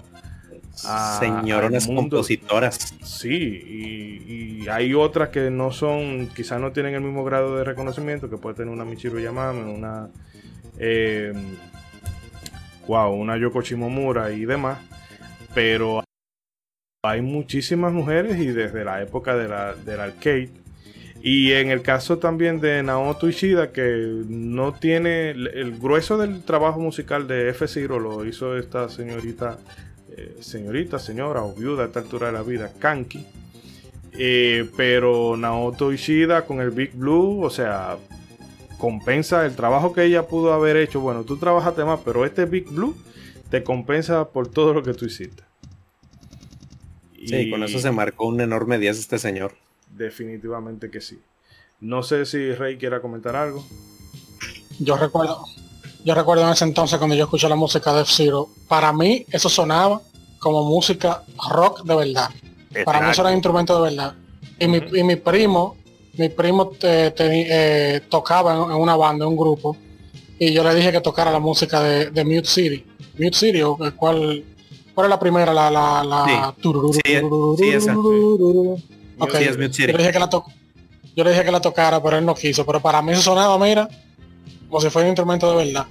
Eh, Otra cosa es, ¿ustedes recuerdan en dónde salía el Capitán Falcon en la, F- en la, en la primera F0? Eh, Eh, fuera del cómic, la portada. manual, ¿Cómo es? ¿En Fuera el del- juego o en el- las ilustraciones? En el juego. eh, no A ver, recuerdo no. haberlo visto. No, Aviéntate ahora mismo no recuerdo. Hace, ta- hace Sí, tanto. No, no sale en ningún lugar, pero la gente se lo imagina en el juego. Él, él nada más sale en el, en el manual. Sí. Ah, porque tú ves. Sí, otra, otra cosa, hay una novena F-Zero que todo el mundo se le olvida que existe también. No, La. F-Zero. Sí. La F-Zero del, del 64 DD. Oh, Que es la misma ah, F-Zero sí. es la misma F-Zero del 64, pero tiene un. Te puedes crear tu propia pista y tiene un personaje nuevo, el, el Mr. El Mr. EAD. EAD. Oh, sí, EAD. Que EAD el, un- el nombre. EAD. Ese. sí, que es el nombre del equipo- eh, análisis, Analysis, Div- Analysis Divi- Division. Que fue el, el equipo el equipo que hizo el juego. Entonces el personaje nuevo está ahí. Cuando tú acabas el juego, él sale bailando en los créditos. Está Ese relajando. F-Zero también a, a todo el mundo se, a todo el mundo se le olvida que existe. Y hablando de finales, en la F-Zero Climax, que es la tercera F-Zero del, del Game Boy Advance, el juego tiene, tú puedes elegir entre varios personajes y cada personaje tiene su propia historia y dependiendo de si tú cumples o no las misiones establecidas en la carrera, por ejemplo, ganarle a- al, tu oponente o, o llegar o terminar carrera en cierta cantidad de tiempo o, o destruir cierta cantidad de enemigos, si tú cumples o no la, la- misión, eh, el, el modo historia de ese personaje toma diferentes rutas. El juego tiene varios finales por cada personaje. Eh, menciono los finales porque yo soy el rey de los finales y eso a mí me interesa y me gusta. Eh, claro. Eh, ¿Quién sabe por qué? Tam- También la versión de GameCube tiene como 10 mil millones de finales, porque el juego de por sí tiene como cuántos personajes, 60 personajes, Tiene 40, como 20, 30. 60, no, son, son más de 30. de, La ¿El de GameCube? Sí, la GX. Tiene La de muchísimo GameCube, la, la. GX. Sí, no sé. Las Ah, bueno, 64 las perdón. 64 son 30, pero de GameCube sí no sé cuántos. Perdón, hay 10 F-Zero. Se olvida la F-Zero AX de arcade. Ah, claro. Oh, cierto, Ah, cierto, contando sí, la- sí, sí, que, sí. que es la versión de la GX, pero para arcade eh, eh, diseñada en conjunto con Sega. Sí, sí, sí. Sí, eh, entonces la, la F-Zero GX, cada personaje, con- además de que tiene un modo historia, pero nada más tiene un solo final, cada personaje cuando tú lo acabas, hay, eh, te hacen una entrevista al final donde te hacen tres preguntas. Y esas tres preguntas, la- las respuestas, varían dependiendo del modo de dificultad. Así que, además de, además de todos los personajes, que cada uno le hacen tres preguntas al final, tú eliges la que tú quieras. eh, dependiendo del nivel de dificultad, la, la, la respuesta varía. Así que ya yo intenté sacar todos los finales y me rendí a la mitad. Algún día yo lo termino y lo, y lo, po- y lo pongo en la página, pero por ahora me da, mucho. me da miedo, me da miedo regresar a eso, porque yo duré mucho tiempo, No, está difícil. pero me, me, me cansé. No, Una tarea que- Y esa- titánica. Sí, y, es, y esa es la anécdota de los finales de F-Zero. Antes sacaste todos los que te aventaste, bro. No, un Ah, día le haces tú un, demasiada to- variable. un tomo única y exclusivamente a los finales de, de ese F0. edición especial, edición especial F0. Y cuidado si se le va a primer, primer tomo. Sí, Son demasiados, se volvieron locos ellos. Yo sé que era Sí. que era ligerito el juego, que se podía hacer mucho ahí, porque era ligerito de crear los carros y las cosas, pero wow. y, y ese Esa juego variedad. todavía se ve increíble. Tú pones ese juego en un emulador eh, y le sube la, la, Resolución. la resolución y todo. Ese juego, ese juego tú lo sacas hoy en día en 1080 o en 4K y se ve todavía excelente, excelente. Y la sensación de velocidad, que, que es algo muy bueno que tiene. Sí, el Sí. GameCube, Sí. digo, fuera de la dificultad, que lo que no me ha tocado jugarlo, me ha tocado verlo, pero muchos dicen que está muy difícil, como mencionaban hace rato, pero realmente fue como el pináculo de la, de la saga, el, el GX. Sí. Bueno, Y sí. además, y además, bueno, permíteme Sí. volver un poquito a lo de la música, Ajá. que, por ejemplo, o sea, a mí me pasa mucho, digo, ahorita como músico, que gracias a, esto de regresar a analizar los juegos por, por el podcast, regreso a escuchar la- las canciones de, por ejemplo, del Super Nintendo, pero ya como músico, y realmente estoy, me impresiono mucho del, del nivel de, de composición y de la calidad musical que tiene eh, desde el primero, o sea, desde el primer juego, y estamos hablando, perdón, de la primera remesa de juegos del Super Nintendo. O sea, esta gente probablemente ni siquiera le había sacado el 50% de todo lo que se podía hacer al chip de sonido del Super Nintendo, pero ya estaban haciendo cosas tremendas como lo que se podía escuchar en Mario World o como lo que podías escuchar en F0. O sea, realmente es, son muy, muy impresionantes. Por ejemplo, Big Blue, este, bueno, desde Mute City, o sea, desde Mute City todo todos los, fraseos que tiene con la, guitarra, como decía Rey, este, o en Big Blue también, este, hay unos, vaya, ya me voy a meter en, cosas muy técnicas de, de música, pero hay unos destiempos muy, muy interesantes que cuando yo los volví a escuchar dije, Dios mío, pero es que esto estaba aquí desde ese entonces. Y pues digo, qué decir de, como lo mencionaba hace rato, del salto que hubo cuando ya se, se brincó al 64, este, donde pues ahí por medio de trucos eh, se logró usar, este, en vez de, de que el sonido saliera del- de los fierros del 64, pudieron igual samplear la guitarra para que se oyera una guitarra de verdad en los, este, en, en el audio de, del- de los soundtracks de- del, del F064 y luego en el GX eh, ahora que, que estuve escuchando el soundtrack realmente hay un cambio muy este marcado en el que ya meten mucha música grunge y está ya está más como heterogéneo muy diverso este todos los temas que, que encuentras en el en el soundtrack del, GX de F0 GX pero digo podrás opinar lo que tú quieras de, de F0 pero al menos yo creo que en la música es algo que nunca dejó de cumplir. O sea, siempre, siempre trajo temazos y pues digo, qué decir de, de Mute City y Big Blue, que son dos temas eternos que yo creo que van a durar y durar y la gente los va a coverear hasta que pasemos nosotros. y se van a seguir haciendo covers de Mute City y de Big Blue. O sea, son, son dos temas muy, muy buenos. Sí, Hmm. eh, una particularidad hablando precisamente de estas versiones de la F0 GX y AX que en este caso, pues ese nombrecito de F0 del GX y la X, el GX es porque es la F0X para GameCube, por eso la, letra G, y la AX, pues es la F0X para Arcade, para tragamonedas. Oh. Hicieron AX y GX. Y bueno, eh, volviendo a Continúa, la Isidori. F0 de NES, de Super NES, el desarrollo de F0 se realizó a lo largo de un año y medio, 15 meses más o menos, y estuvieron involucrados un total de 9 personas.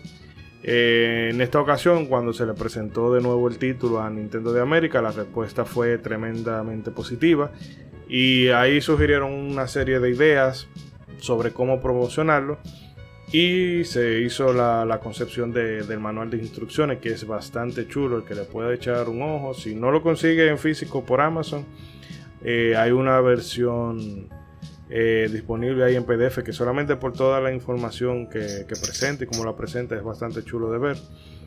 Y se le incluía un cómic que servía de precuela, no precuela, sino que era el prólogo, mejor dicho, de, de los eventos del juego. Eh, la genialidad de este cómic es que dotaba de un poco de profundidad a un juego cuya premisa era bastante simple, que era tú competías contra otros tres corredores a lo largo de 15 circuitos y bueno, ver cuál de todos lo hace en mejor tiempo. Eh, de forma breve, este, este, eh, resumiendo lo que nos cuenta la, historieta, el Capitán Falcon, bueno, es un, un cazador de recompensa que va a participar en esta carrera de F0, que cabe aclarar que el background de todo esto es que en el futuro la humanidad, eh, los humanos hemos ido al espacio y hemos establecido relaciones con otras eh, con otras civilizaciones y entonces ya todo es tan próspero que los ricos están tan aburridos que deciden crear estas carreras de alto riesgo. En fin, es que Falcon está tratando de capturar a Pico, que es un asesino a sueldo. Y en esto también se involucra el Samurai Goro. Y al final todo el mundo dice, bueno, vamos a resolver esto en la pista. Eh, no sé, chicos, si quieren comentar algo breve sobre. Esto de eh, el cómic, el manual y todo, bueno, o cualquier cosa que quieran comentar al respecto de F0. Bueno, no, no del cómic, pero sí unas cuantas cositas. Eh, que como ya se mencionó anteriormente, el, el que diseñó, el que dibujó Capitán Falcon, etcétera, también fue el mismo involucrado en el arte de Star Fox. Y Star Fox y F-Zero están relacionadas. Eh, por ejemplo, en la en la en la F-Zero de ¿Es La en de GameCube. 10 ¿O cuál? Ah, no. no, la, la F-Zero GX hay un hay un, perso- un personaje que se llama James McCloud. James McCloud es el Ah, nombre del papá Sí, es cierto. de- Es verdad. del papá de Fox McCloud, pero James McCloud no es no es un no es un Fox, no es un un zorro, sino es un humano. No, no se supone que es el mismo personaje, pero obviamente es un homenaje. Claro. Eh, también sí, también O a En lo la- mejor eh, Jim sí. McCloud era fu- furro y nadie sabe. Funry. También. Probablemente. También en, la- en el anime, hay un anime de F-Zero eh, que está basado en, en el segundo juego de la de Game Boy Advance que se llama F-Zero GP Legend. En ese anime también sale James McCloud, o sea, la versión humana. Y tiene un donde tiene un, un- un amigo que se llama O'Donnell. Y O'Donnell es el nombre de Wolf O'Donnell de Star Fox. Oh. Así que esas son, las, esas son las relaciones. También eh, en la Star Fox de 10 que se llama Star Fox Command. El Sí, juego señor. tiene el juego tiene como ocho finales que son completamente ridículos. Oye, eso ¿cómo se llama cuando los fans escriben su propia historia? Eh, fanfiction. Mm, fanfiction, sí. Ajá. Es cuenta. como el developer de Star, de Star Fox Command es eh, Argonaut Software, el mismo, el mismo developer que ayudó a hacer el Star Fox original. Ellos hicieron, es Argonaut que se llama, ¿verdad? Argonaut. Sí, sí, así se llama. Ok. Bueno, ellos hicieron el Star Fox Command. El juego es, desafortunadamente, un juego más o menos de estrategia, igual que el Star Fox 2, para el que la jugó ya. eh, donde el juego la, es como si fuera que ese developer se metió a todos los sites de, de fanfiction de Star Fox y, co- y cogió todas las historias que la gente que eh, gente de 12 y 13 y 14 años escribió y se la metió a Star Fox Command porque la historia es completamente ridícula Ay, Dios mío. ridícula de una ridícula de una manera buena que tú, tú es tan es tan como tan chocante la- las estupideces y el diálogo y, y las cosas que pasan ahí Rayan lo tú- genial. tú- Tan loco que es. Esa- eh, exactamente bueno uno de los finales de, de ese Star Fox eh, Fox y Falco se retiran y, y se meten a correr en, en las carreras de G-Zero como F-Zero pero G-Zero y convierten los Arwing convierten los Arwing o sea las naves en, en tipo de vehículo como lo de como lo de F-Zero Eh, también iba a salir una F-Zero un- una un- como quien dice un F-Zero en el Virtual Boy que se llamaba ¿cómo se llamaba? Eh, G-Zero creo que era o no Zero, Zero Racers Ok. eh, iba, a, iba a salir pero nunca salió y por último la hubo un rumor bien fuerte hace como un año o dos años de que iba a salir una F-Zero para Switch llamada F-Zero Grand Prix en el que el juego iba a ser un juego era de carrera pero tenía un hub como un mundo en el que tú podías caminar interactuar con personajes y aceptar misiones y las misiones entonces era- eran eran corriendo o sea en el carro. Eh, ese ese juego fue un rumor bien fuerte varias varios insiders que siempre tienen información correcta de, de juegos ah, que van a venir en un futuro confirmaron que el juego estaba en desarrollo. Páginas como Eurogamer también confirmó que el juego estaba en desarrollo pero no se ha sabido nada. Eh, entonces no se sabe si fue una trama de Nintendo para que regó ese nombre falso entre tal vez la gente que ellos que, eran los que filtraban información para descubrirlos o si el juego de verdad estaba en desarrollo por, por retro por cierto retro studios Mm. o si de verdad estaba en desarrollo por ello pero el juego simplemente fue cancelado que no es no es algo anormal lo que pasa es que uno no se entera pero constantemente los estudios están desarrollando juegos nuevos ideas nuevas que nunca llegan a nada y las cancelan y la gente nunca se entera entonces no se sabe cuál de las dos pero fue un rumor un rumor Bien bien fuerte de, de una de una posible F-Zero bien extraña para Switch Sí, bueno, yo espero que cuando, compleja. que cuando vuelva lo haga yendo a lo básico. y no, obviamente hay que experimentar para que se sienta todo un poco fresco. Pero no sé, el concepto de ir andando y haciendo misiones secundarias, eso como que está... Estilo driver, estilo driver, pero driver en su tiempo gustó mucho Ah, así. Sí, pero Ah, es que ah, perdón, son dos cosas, es como, no sé, el cacho y la perdón mayonesa. perdón perdón mentí no es F-Zero Grand Prix es Star Fox Grand Prix Sí, sí, que- de hecho, exacto de hecho cuando exacto y que salió... tú y- No, no, Sí. perdón, perdón. Continúa, continúa, disculpa. Sí, sí, que entonces que las carreras, el, el- en vez de ser un Star Fox de naves, era- era- iba a ser un Star Fox de carreras como F-Zero, No, ¿verdad? no. Entonces Nintendo- Me confusioné. Sí, Nintendo Sí, que hecho- un F-Zero Zelda, un F-Zero, eh, un, digo, un Star Fox Zelda, un Star Fox F-Zero, pero no quiere hacer un Star Fox de Star Fox. Sí, que, que de hecho, ahorita que Rey menciona eso, cuando por fin dieron el anuncio de la intervención de, de Star Fox en este juego de Starlink, en las primeras escenas Ah, salía también, y ¿verdad? todos, Sí, sí. todos- todos creían que era ese de Star Sí. Fox Grand Prix. Ahorita me acordé con todo lo que dijiste. Sí, es cierto. Sí, que ta- también... eh, ay, se me fue la idea.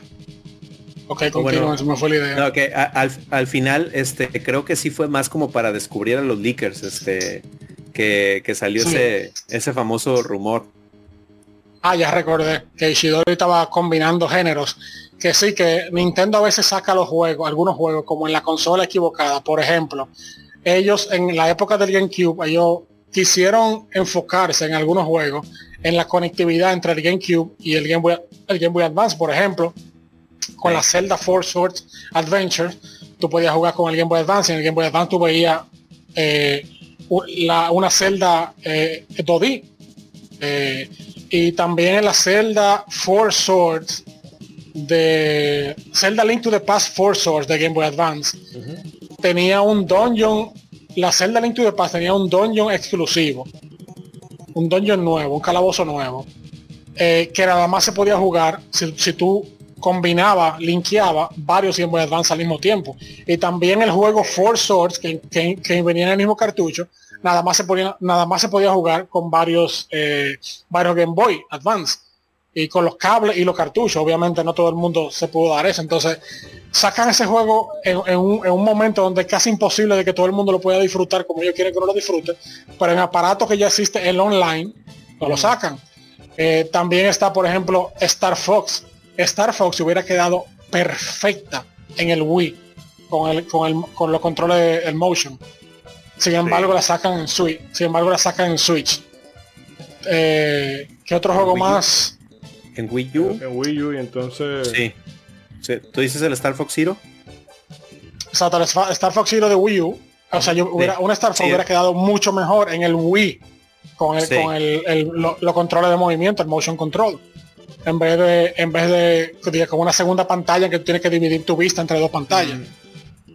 Sí. Entonces, entonces también en el 3DS emulan casi todo eh, para el Virtual Console, pero la oportunidad perfecta de emular o hasta sacar remakes de juegos de Virtual Boy, los pocos juegos buenos que tenía, como la WarioWare, perdón, la Wario Land, que era muy buena.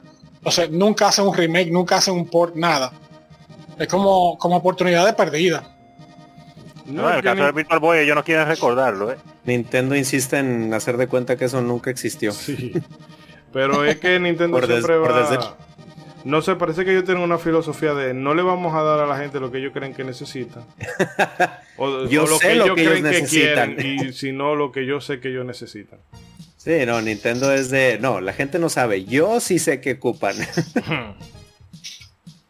Pero sí, Eh. lo que dice Rey, realmente en el 3DS se desperdició totalmente, no sé, o sea, rescatar los juegos de Virtual Boy, pero pues bueno, en fin.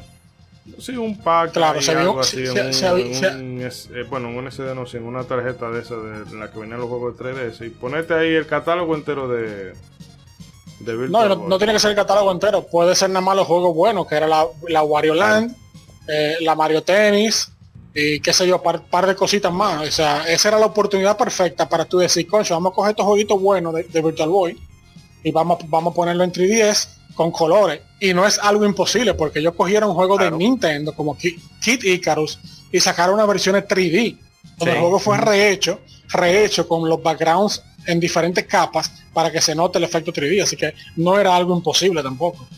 Mm, Que Bueno, lo han hecho ya con varios juegos. Pero a mí tenemos Sí. que volver con F0, ¿eh? Eh, no sé, Ronald, si usted quiere comentar algo. No, no, solamente iba a ser la salvedad, que se me acordé ahora, un detalle también con respecto al nombre de F0, y es que eh, jugué muchísimo F0 en Super Nintendo, claro, me encantó, después la seguí jugando otras versiones, pero increíblemente, cosa de la vida, yo nunca me puse realmente a analizar el nombre y a relacionarlo con Fórmula 1. Yo le decía F0 y punto, y nunca analicé que F0 era por relacionado a Fórmula 1 diciendo Fórmula 0 para ponerlo que sonara de que más cool. Y me sentí como tonto cuando lo descubrí después de adulto. Y dije, oye, pero ¿qué es esto? Y cero me supongo que se refiere a cero gravedad. También debe ser, pues, es posible, es posible. Pero Sí. eh, yo, yo analicé eso ya muy, pero muy adulto ya después. Suele pasar. Bueno, Sí, pues retomando F0, ya unas cositas para ir amarrando. Bueno, después de que iniciábamos el juego, el juego, teníamos la posibilidad de elegir uno de entre cuatro vehículos de alta velocidad, cada uno con sus ventajas y desventajas. Por ejemplo, el, Blue Falcon del Capitán Falcon, valga la, la redundancia. Es Ojo, el- ojo, sorpresa. es el vehículo más equilibrado, pero precisamente por eso, como que eh, es como se dice en los americanos, como el, el Jack of all trade, Master of none. Una cosa por el estilo, de que es, eh, abarca mucho, pero poco aprieta. Pero para iniciarse es el mejor. También tenemos el Golden Fox, que es capaz de acelerar muy rápidamente, pero tiene menos energía y es un poco difícil eh, de maniobrar en las curvas con respecto a los otros. El Wild Goose, diseñado para manejar a lo bestia, eso es si tú quieres comértelo Galvin como... No, mente a nada y le da para adelante. Eh, este tiene mucha alta resistencia. Y por último el Fire, Fire Sting, Stingray, que es lento para ganar aceleración, pero es el que más velocidad tiene de todo. Creo que son como 438 kilómetros por hora, una cosa así. Pero le va a tomar un tiempo alcanzar esa velocidad. Así que si tú chocas y eres malo jugando, que es lo que me pasa a mí, bueno, pues eh, difícilmente tuve esos 478 kilómetros por hora. En fin, que la meta del juego es poder quedar dentro de los tres primeros lugares de cada carrera. Y hay que tomar en cuenta que tú no puedes chocar con los Garvin porque eso va bajando energía. Si tú llegas a cero, bueno, pues va a explotar lo grande. Lo mismo que si tú saltas por un atajo o eh, saltas por un atajo y no caes donde tenía que caer, te fuñiste. Y bueno, eh, tampoco podíamos salirnos de, la pista. Hay eh, muerte súbita si tú no llegas en determinados tiempos. En fin, que tan bueno, también si tú coges atajos muy largos, el juego te penaliza, no te mata, pero te dice, hey, está truqueando y vuelve y te mete en el punto en el que tú diste el salto. Es decir, que con esto, y si lo combinamos con lo anterior que habíamos dicho de del el potencial que ganó, o bueno, el potencial no, sino las características que ganó el juego después de que le retiraron la cuarta pared, el mayor pecado de ese juego fue salir single player. Realmente. Ese juego demandaba multiplayer como cosa loca. Pero era por asunto de la tecnología. Ellos no sabían cómo adaptar esa tecnología para poderla poner a dos jugadores y eh, mantener, pues claro, las gráficas o el nivel de velocidad que se sintiera de esa manera. Porque ellos intentaron experimentar con eso, con, con ponerlo en multiplayer, principalmente cuando estaban desarrollando pues la parte 2. Y no dieron pie con bola con eso, no pudieron. Inclusive llegaron al punto que debido a eso descartaron el proyecto porque no, pudieron en ese momento y mejor usaron esa tecnología para desarrollar Mario Kart. Sí, que... sí permitía, permitía pues hacer esa carrera y que el tipo de vehículos que se usaban, que era go-kart, pues pegaba mejor porque eran vehículos más lentos. Pero mantener la velocidad de F0 a dos players en ese tiempo con la tecnología que había, ellos no le habían encontrado el truco, lamentablemente. Mm. No, y que sí, eh, es innegable de que pues, ahora que sale el caso de Mario Bros, eh, bebe mucho de aquí. Sí, sí, no, es que eh, de ahí, de ahí, fue que vino. ahí, es, ahí es donde queda la frase que dijo Rey hace rato. F0 tuvo que morir para que Mario Kart naciera. y ahora, ahora que tiene sentido definitivamente. Porque fue de, ahí fue que vino Mario Kart en Super Nintendo, la primera. diga. No, que prácticamente todos los fans de Mario Kart tienen mucho que agradecer a, la saga F0. Definitivamente. Porque fue eso, ellos no pudieron mantener la velocidad, dijeron vamos a darle ahí. Una, si le ponemos monitos de Nintendo? automáticamente dinero sí pongan a Mario y olvídense que les va a gustar a todos ay ay, ay ay ay y así es como tenemos casi cuatro años con Mario 8 es increíblemente pero algún día, eh, en el 2022, aunque sea cuando salga la nueva consola de Nintendo. Eh, Primero sale 4 con la Deluxe, pero con la Mario Kart 8 estamos de cuándo? 2013, 2014.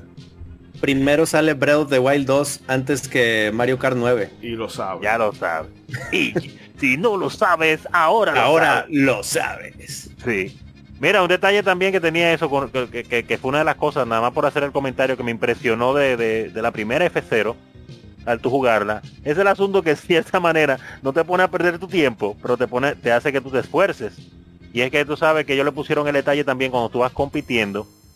Eh, tú tienes, creo que son cuatro vueltas que tiene que darle a las pistas, si mal no recuerdo, cuatro o cinco vueltas. Me parece que son cinco, que eso también me parecía excesivo, ¿verdad? Wow, espérate, y todavía queda otra. sí, pero que tiene un detalle, tiene un detalle eso. Y es que cada vez que usted da una vuelta, usted sabe que le dan un turbo, pero también automáticamente te ponen un límite de en qué lugar, en qué posición tú tienes que estar en la carrera. Exacto. Entonces, la primera vuelta tú puedes estar en el lugar que sea, pero cuando vas a la segunda te dice, no, tiene que estar de séptimo lugar para arriba. Da la otra vuelta y te dice, no, tiene que estar en quinto lugar hacia arriba. Si tú no estás en esa posición, automáticamente descalificado y ya no te hacemos perder tu tiempo. Vuel- dele para atrás y comience otra vez. Y entonces eso tú lo veías mucho, principalmente o al principio del juego cuando tú jugabas, que no lo dominabas y te eliminaban a mitad de la carrera. O cuando ya lo dominabas y decías, tú, ya yo soy un duro, déjame subirle la dificultad y ponerlo en normal o en experto. Y, y mira, principalmente en la dificultad más alta en experto, eso se pone agrio, porque hay pistas que por lo menos yo, en- recordando ahora cuando la jugué, yo no la pude acabar en primer lugar. Yo llegaba entre los top 3 al final a Chepa, colándome en cada vuelta, si en cada vuelta yo llegaba limitando, limitando. Si en esta vuelta es del quinto lugar adelante, yo llegaba en quinto en esa vuelta. Entonces eso hacía que cada vuelta que tú dieras era una carrera en sí. Tú luchando por antes de volver a pasar esa meta, estar en la posición adecuada para no ser eliminado porque tú quieres acabar tu juego al 100%. Y hay pistas que, que- que- no se podía, que era grave el asunto. Pero era un detalle que yo lo consideré que te impulsaba más a mejorar. No solamente perseguir el primer lugar, sino, qué sé yo, eh, durante toda la carrera, eh, mantenerte activo. Especialmente en las dificultades más altas. Sí, no, Sí, ahorita, eso- que men- ahorita que mencionas ese aspecto de la habilidad, yo me topé con una frase en internet que, con todo respeto a los fans de Mario Kart, que yo soy fan de Mario Kart, pero decían, en Mario Kart eh, dependes en gran manera de la suerte, pero en F0 dependes totalmente de tu habilidad. Ah, Totalmente, eso sí es verdad. la habilidad, reflejo y memoria. Sí. Porque eso, Tiene que- e- eso influye mucho. Tú sabes, ok, en esta curva y voy soltando ahora. Y No, la claro, claro. Oye, porque hay unas pistas que tú empiezas, ah, normal. Ya, suave. Y luego la otra te la complican un chin, pero llegan una que es que tú dices, ven acá, ¿quién diablo diseñó esta maldita curva? Y la, y la- y la malicia también con la que hay que darle, porque a veces que tú tienes que eh, darle, darle a los oponentes mejor y- Ujú. Para, para ayudarte, porque no te quieren dejar pasar o, te- o te empiezan a chocar o lo que sea, y tú tienes que darle con maldad en a una, pegarle una pared ahí, a ver si explota, Y ¡pum! y no saliste hay- de él. Y no hay pa, pa, pa, oye, pa, la pesadilla es esa, cuando ya vas muy adelantado y ya te llegas a topar con esos carros que ya nada más parece que falta que les pegue una brisita para que exploten. Y tú ahí estás así de, "Ah, ya no sé si esquivar al carro o a la, o a la lo- pared o qué onda. Que te lo ponen de maldad y ellos vienen lentito así, Sí. lentito, tú lo ves que vienen de, de frente, que tú le llevas una vuelta, esos son los que están en último lugar, pero van así casi sin vida, como tú mencionas. y, se- y en la, y en la parte de la pista es más estrecha, entonces ahí ellos se esmeran. Sí. Oye, qué difícil. Pero son detalles que hacen ese juego único, de verdad. Lo mismo que el, el truco, eh, creo que era el Rocket Start, que tú empiezas, si tú aceleras antes de tiempo, eh, bueno, el, el motor como que explota y tú te quedas atrás, pero que si cuando eso pasa, hay un vehículo detrás de ti y te choca, tú ganas un boost de velocidad tremendo. Eh, chicos, ¿sigue por ahí? Ah, bueno. Sí, No sé. sí, está bueno, no me la, no me la sabía sí, esa. sí. Te conviene mejor entonces que te den el tablazo a la salida. Pues sí. Eh, no sé si alguien quiere decir algo más para entonces cerrar acá. Bueno, comentar eh, que, que el asunto de las pistas obviamente es algo de lo más impresionante de esta primera F0 y debo decir que, que a lo que lo llevaron eh, luego con que ya no tenían tantas limitantes en la versión de 64 y más adelante pues fue algo verdaderamente impresionante.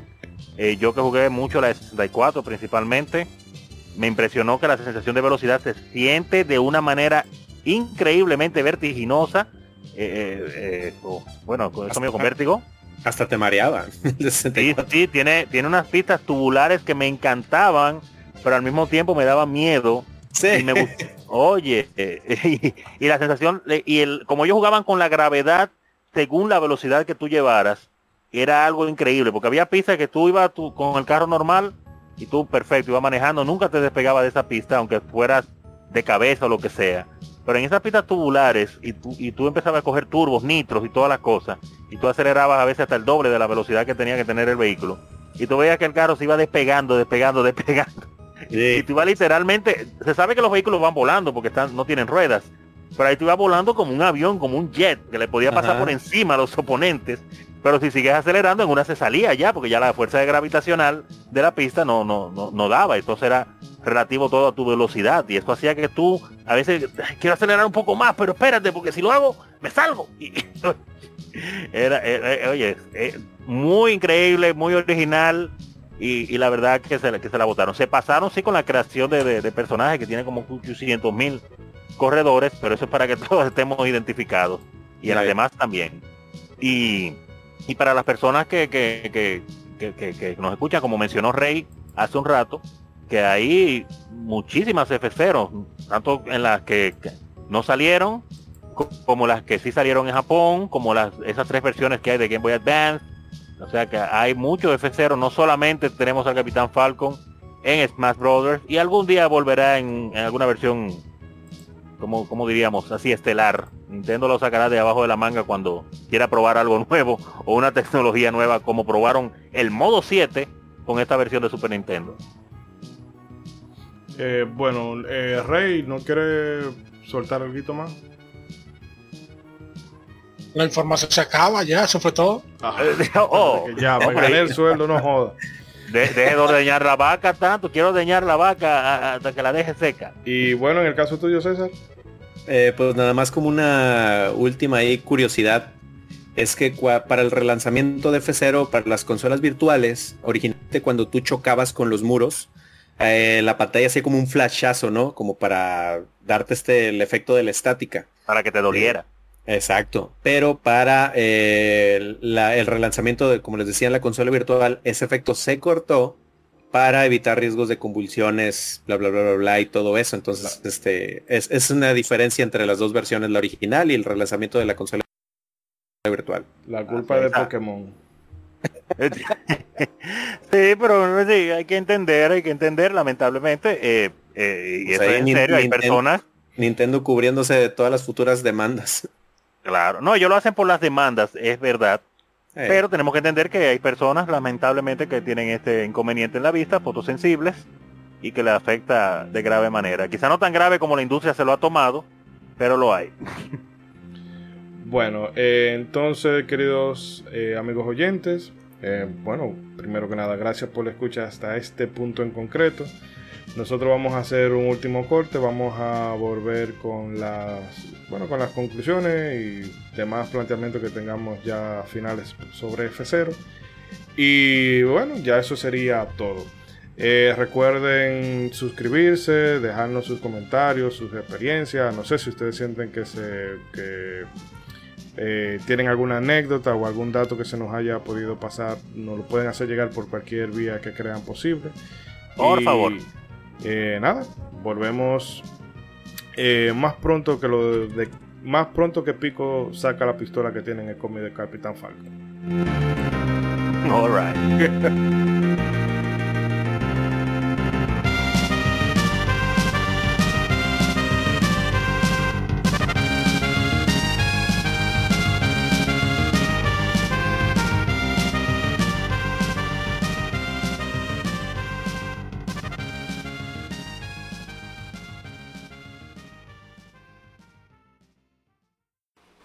recibir más de nuestros contenidos, no olvides suscribirte a nuestras redes sociales. Búscanos como Modo 7 Podcast en Facebook e Instagram y como Modo 7 Pod en Twitter. Modo 7 Podcast. Síguenos.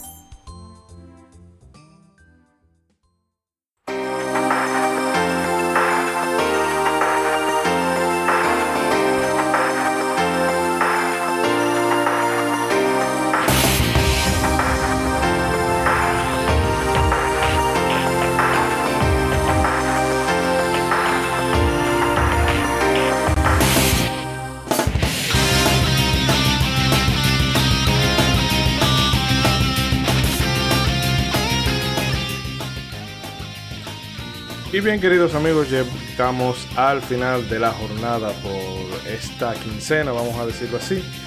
Y bueno, empiezo a despedirlos al mismo orden que los recibí.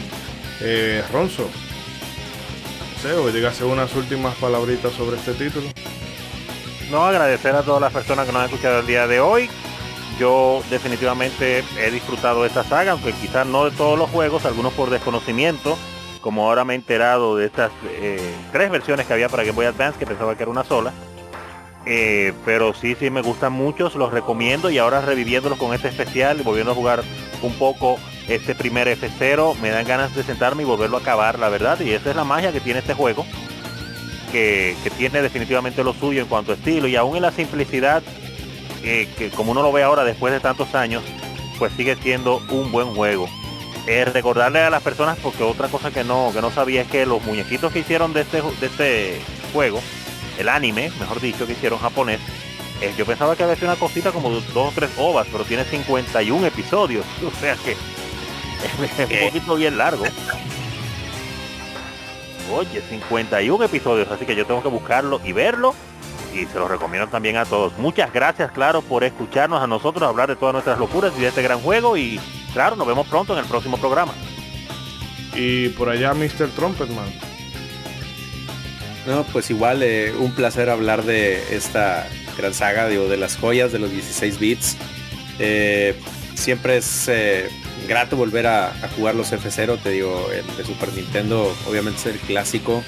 El que más me tocó disfrutar fue el de 64 también. Eh, es, es, se siente muy bien volver a, a toda esa, esa adrenalina del de 64 y eh, pues digo, ¿qué te digo? Es una de esas sagas de Nintendo que como decíamos de otras, pues es una lástima que no tengan el empuje o eh, vaya las ventas que podrían tener otros otros juegos de Nintendo, pero pero pero este pues quién sabe, digo, no no sabemos. Últimamente andamos de profetas aquí en modo 7, no sé si lo notaron, pero hace unos días, hace unos programas hablamos de Metroid y mira, hace unos eh, programas también mencionaba Wario y mira, y mira ojalá, ojalá que se cumpla que estamos hablando de F0 y ahí tu tío Nintendo nos escucha y este y ahí nos sale con alguna sorpresa. Entonces, la verdad, ojalá que sea una saga que podamos ver regresar. Eh, la verdad, este es una de las IPs de Nintendo que se les tiene mucho cariño. Y pues igual, eh, agradecerles muchísimo a todos los que nos eh, han escuchado, a todos los que llegaron con nosotros a la meta de, de este, a esa bandera de cuadros de este programa. Y pues un abrazo y acá nos eh, escuchamos en una próxima vez. Y bueno, Rey, No, nada, qué bueno que hayan escuchado este programa de, de franquicias muertas. Esperemos en un futuro a ver, a ver si hablamos de Star Tropics y de Punch Out, otra franquicia muerta también. sí, no, hay que Estaría hacer, bueno. hay que hacer, Star Tropics, por favor. sí, eh, bueno, al, a la par de juegos que merecían secuela y no la tuvieron, también hay que hacer uno de eso, de franquicia, bueno, de IP que han quedado en el olvido. También. El cementerio de las IPs. Turururu. Y si vas a, apuntar alguna cosita más, No, no. ah, bueno. Ya, ya eso era. Oh, pero ven acá. Ya, ya cobrar. Sí. Eh, bueno, antes de irnos, quiero informarle a los amigos eh, oyentes que este fin de semana, el domingo 20, bueno, el domingo es que se hace la grabación, no sé si se subiría ese mismo día o en el transcurso de la semana. Eh, hay un podcast benéfico que está organizado por la gente de, bueno, Ángel de Estamos Armando y los amigos de Sin Pelos en los Beats. Eh, bueno, si ustedes pueden, eh, bueno, pásense por la, bueno, en la cuenta de nuestro, de nuestro Twitter, yo compartiré de nuevo la información al respecto para que los que puedan le, den seguimiento al audio. Si pueden hacer sus donaciones va a haber un, un link, no, lo que esté a su alcance. Eh, nosotros teníamos planeado participar, pero la diferencia horaria lo va a complicar, pero de todas maneras eh, es por una buena causa y si pueden eh, ayuden ya sea difundiendo o aportando lo que les sea, les sea posible. Eh, nosotros ya nos despedimos. Esta es una saga, un título más concretamente eh, con el que quizás no, yo en lo particular no tuve ese mismo apasionamiento que se, me- se nos puede percibir con otros juegos que hemos hablado en el pasado, pero es una saga que, o un juego que tiene un desarrollo tan interesante como hemos podido ver, eh, de cómo eh, tú recibes un, un guantazo en la cara y en vez de echarte a menos, tú lo que dices, espérate, yo lo voy a hacer mejor y ver cómo se aprovechan la- las nuevas tecnologías y cómo de esos eh, de esos pequeños inconvenientes que surgen a la hora de tu querer ejecutar una idea, bueno, pues surge la creatividad y la forma de, como decíamos anteriormente, de esos, de esas limitantes hacer algo que es que hace el juego característico. Eh, entonces, bueno, eh, solamente por eso, y ya no hablemos de lo- del apartado visual, de lo frenético que es el gameplay y de la música, pues obviamente había que dedicarle un espacio a ese título por aquí. El mes, la quincena que viene, eh, bueno, a, fin de mes, venimos con otro título, esto también para compensar la falta de- del mes de mayo. Y estaríamos repasando el The Revenge of Shinobi para los amigos de Sega, que este año no le hemos dado tanto amor, pero eh, en esta segunda mitad del año sí vamos a venir con, con este Revenge of Shinobi y otro título bastante representativo de la consola y de mucha acción. Más le vale, más le vale, más Sí, le sí. vale. No, para que ya, no- ya le, ya le toca a mis, ya le toca a mis primos cegueros, por favor. Sí, para que la gente cobra eh, no se sienta discriminado. Eh, bueno, lo vamos a dejar por esta ocasión y no olviden, hagan bien y no miren a quién. Hasta la próxima.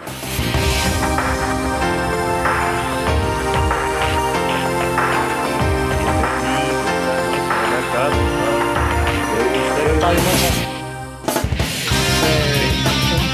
un- posible tema para el futuro.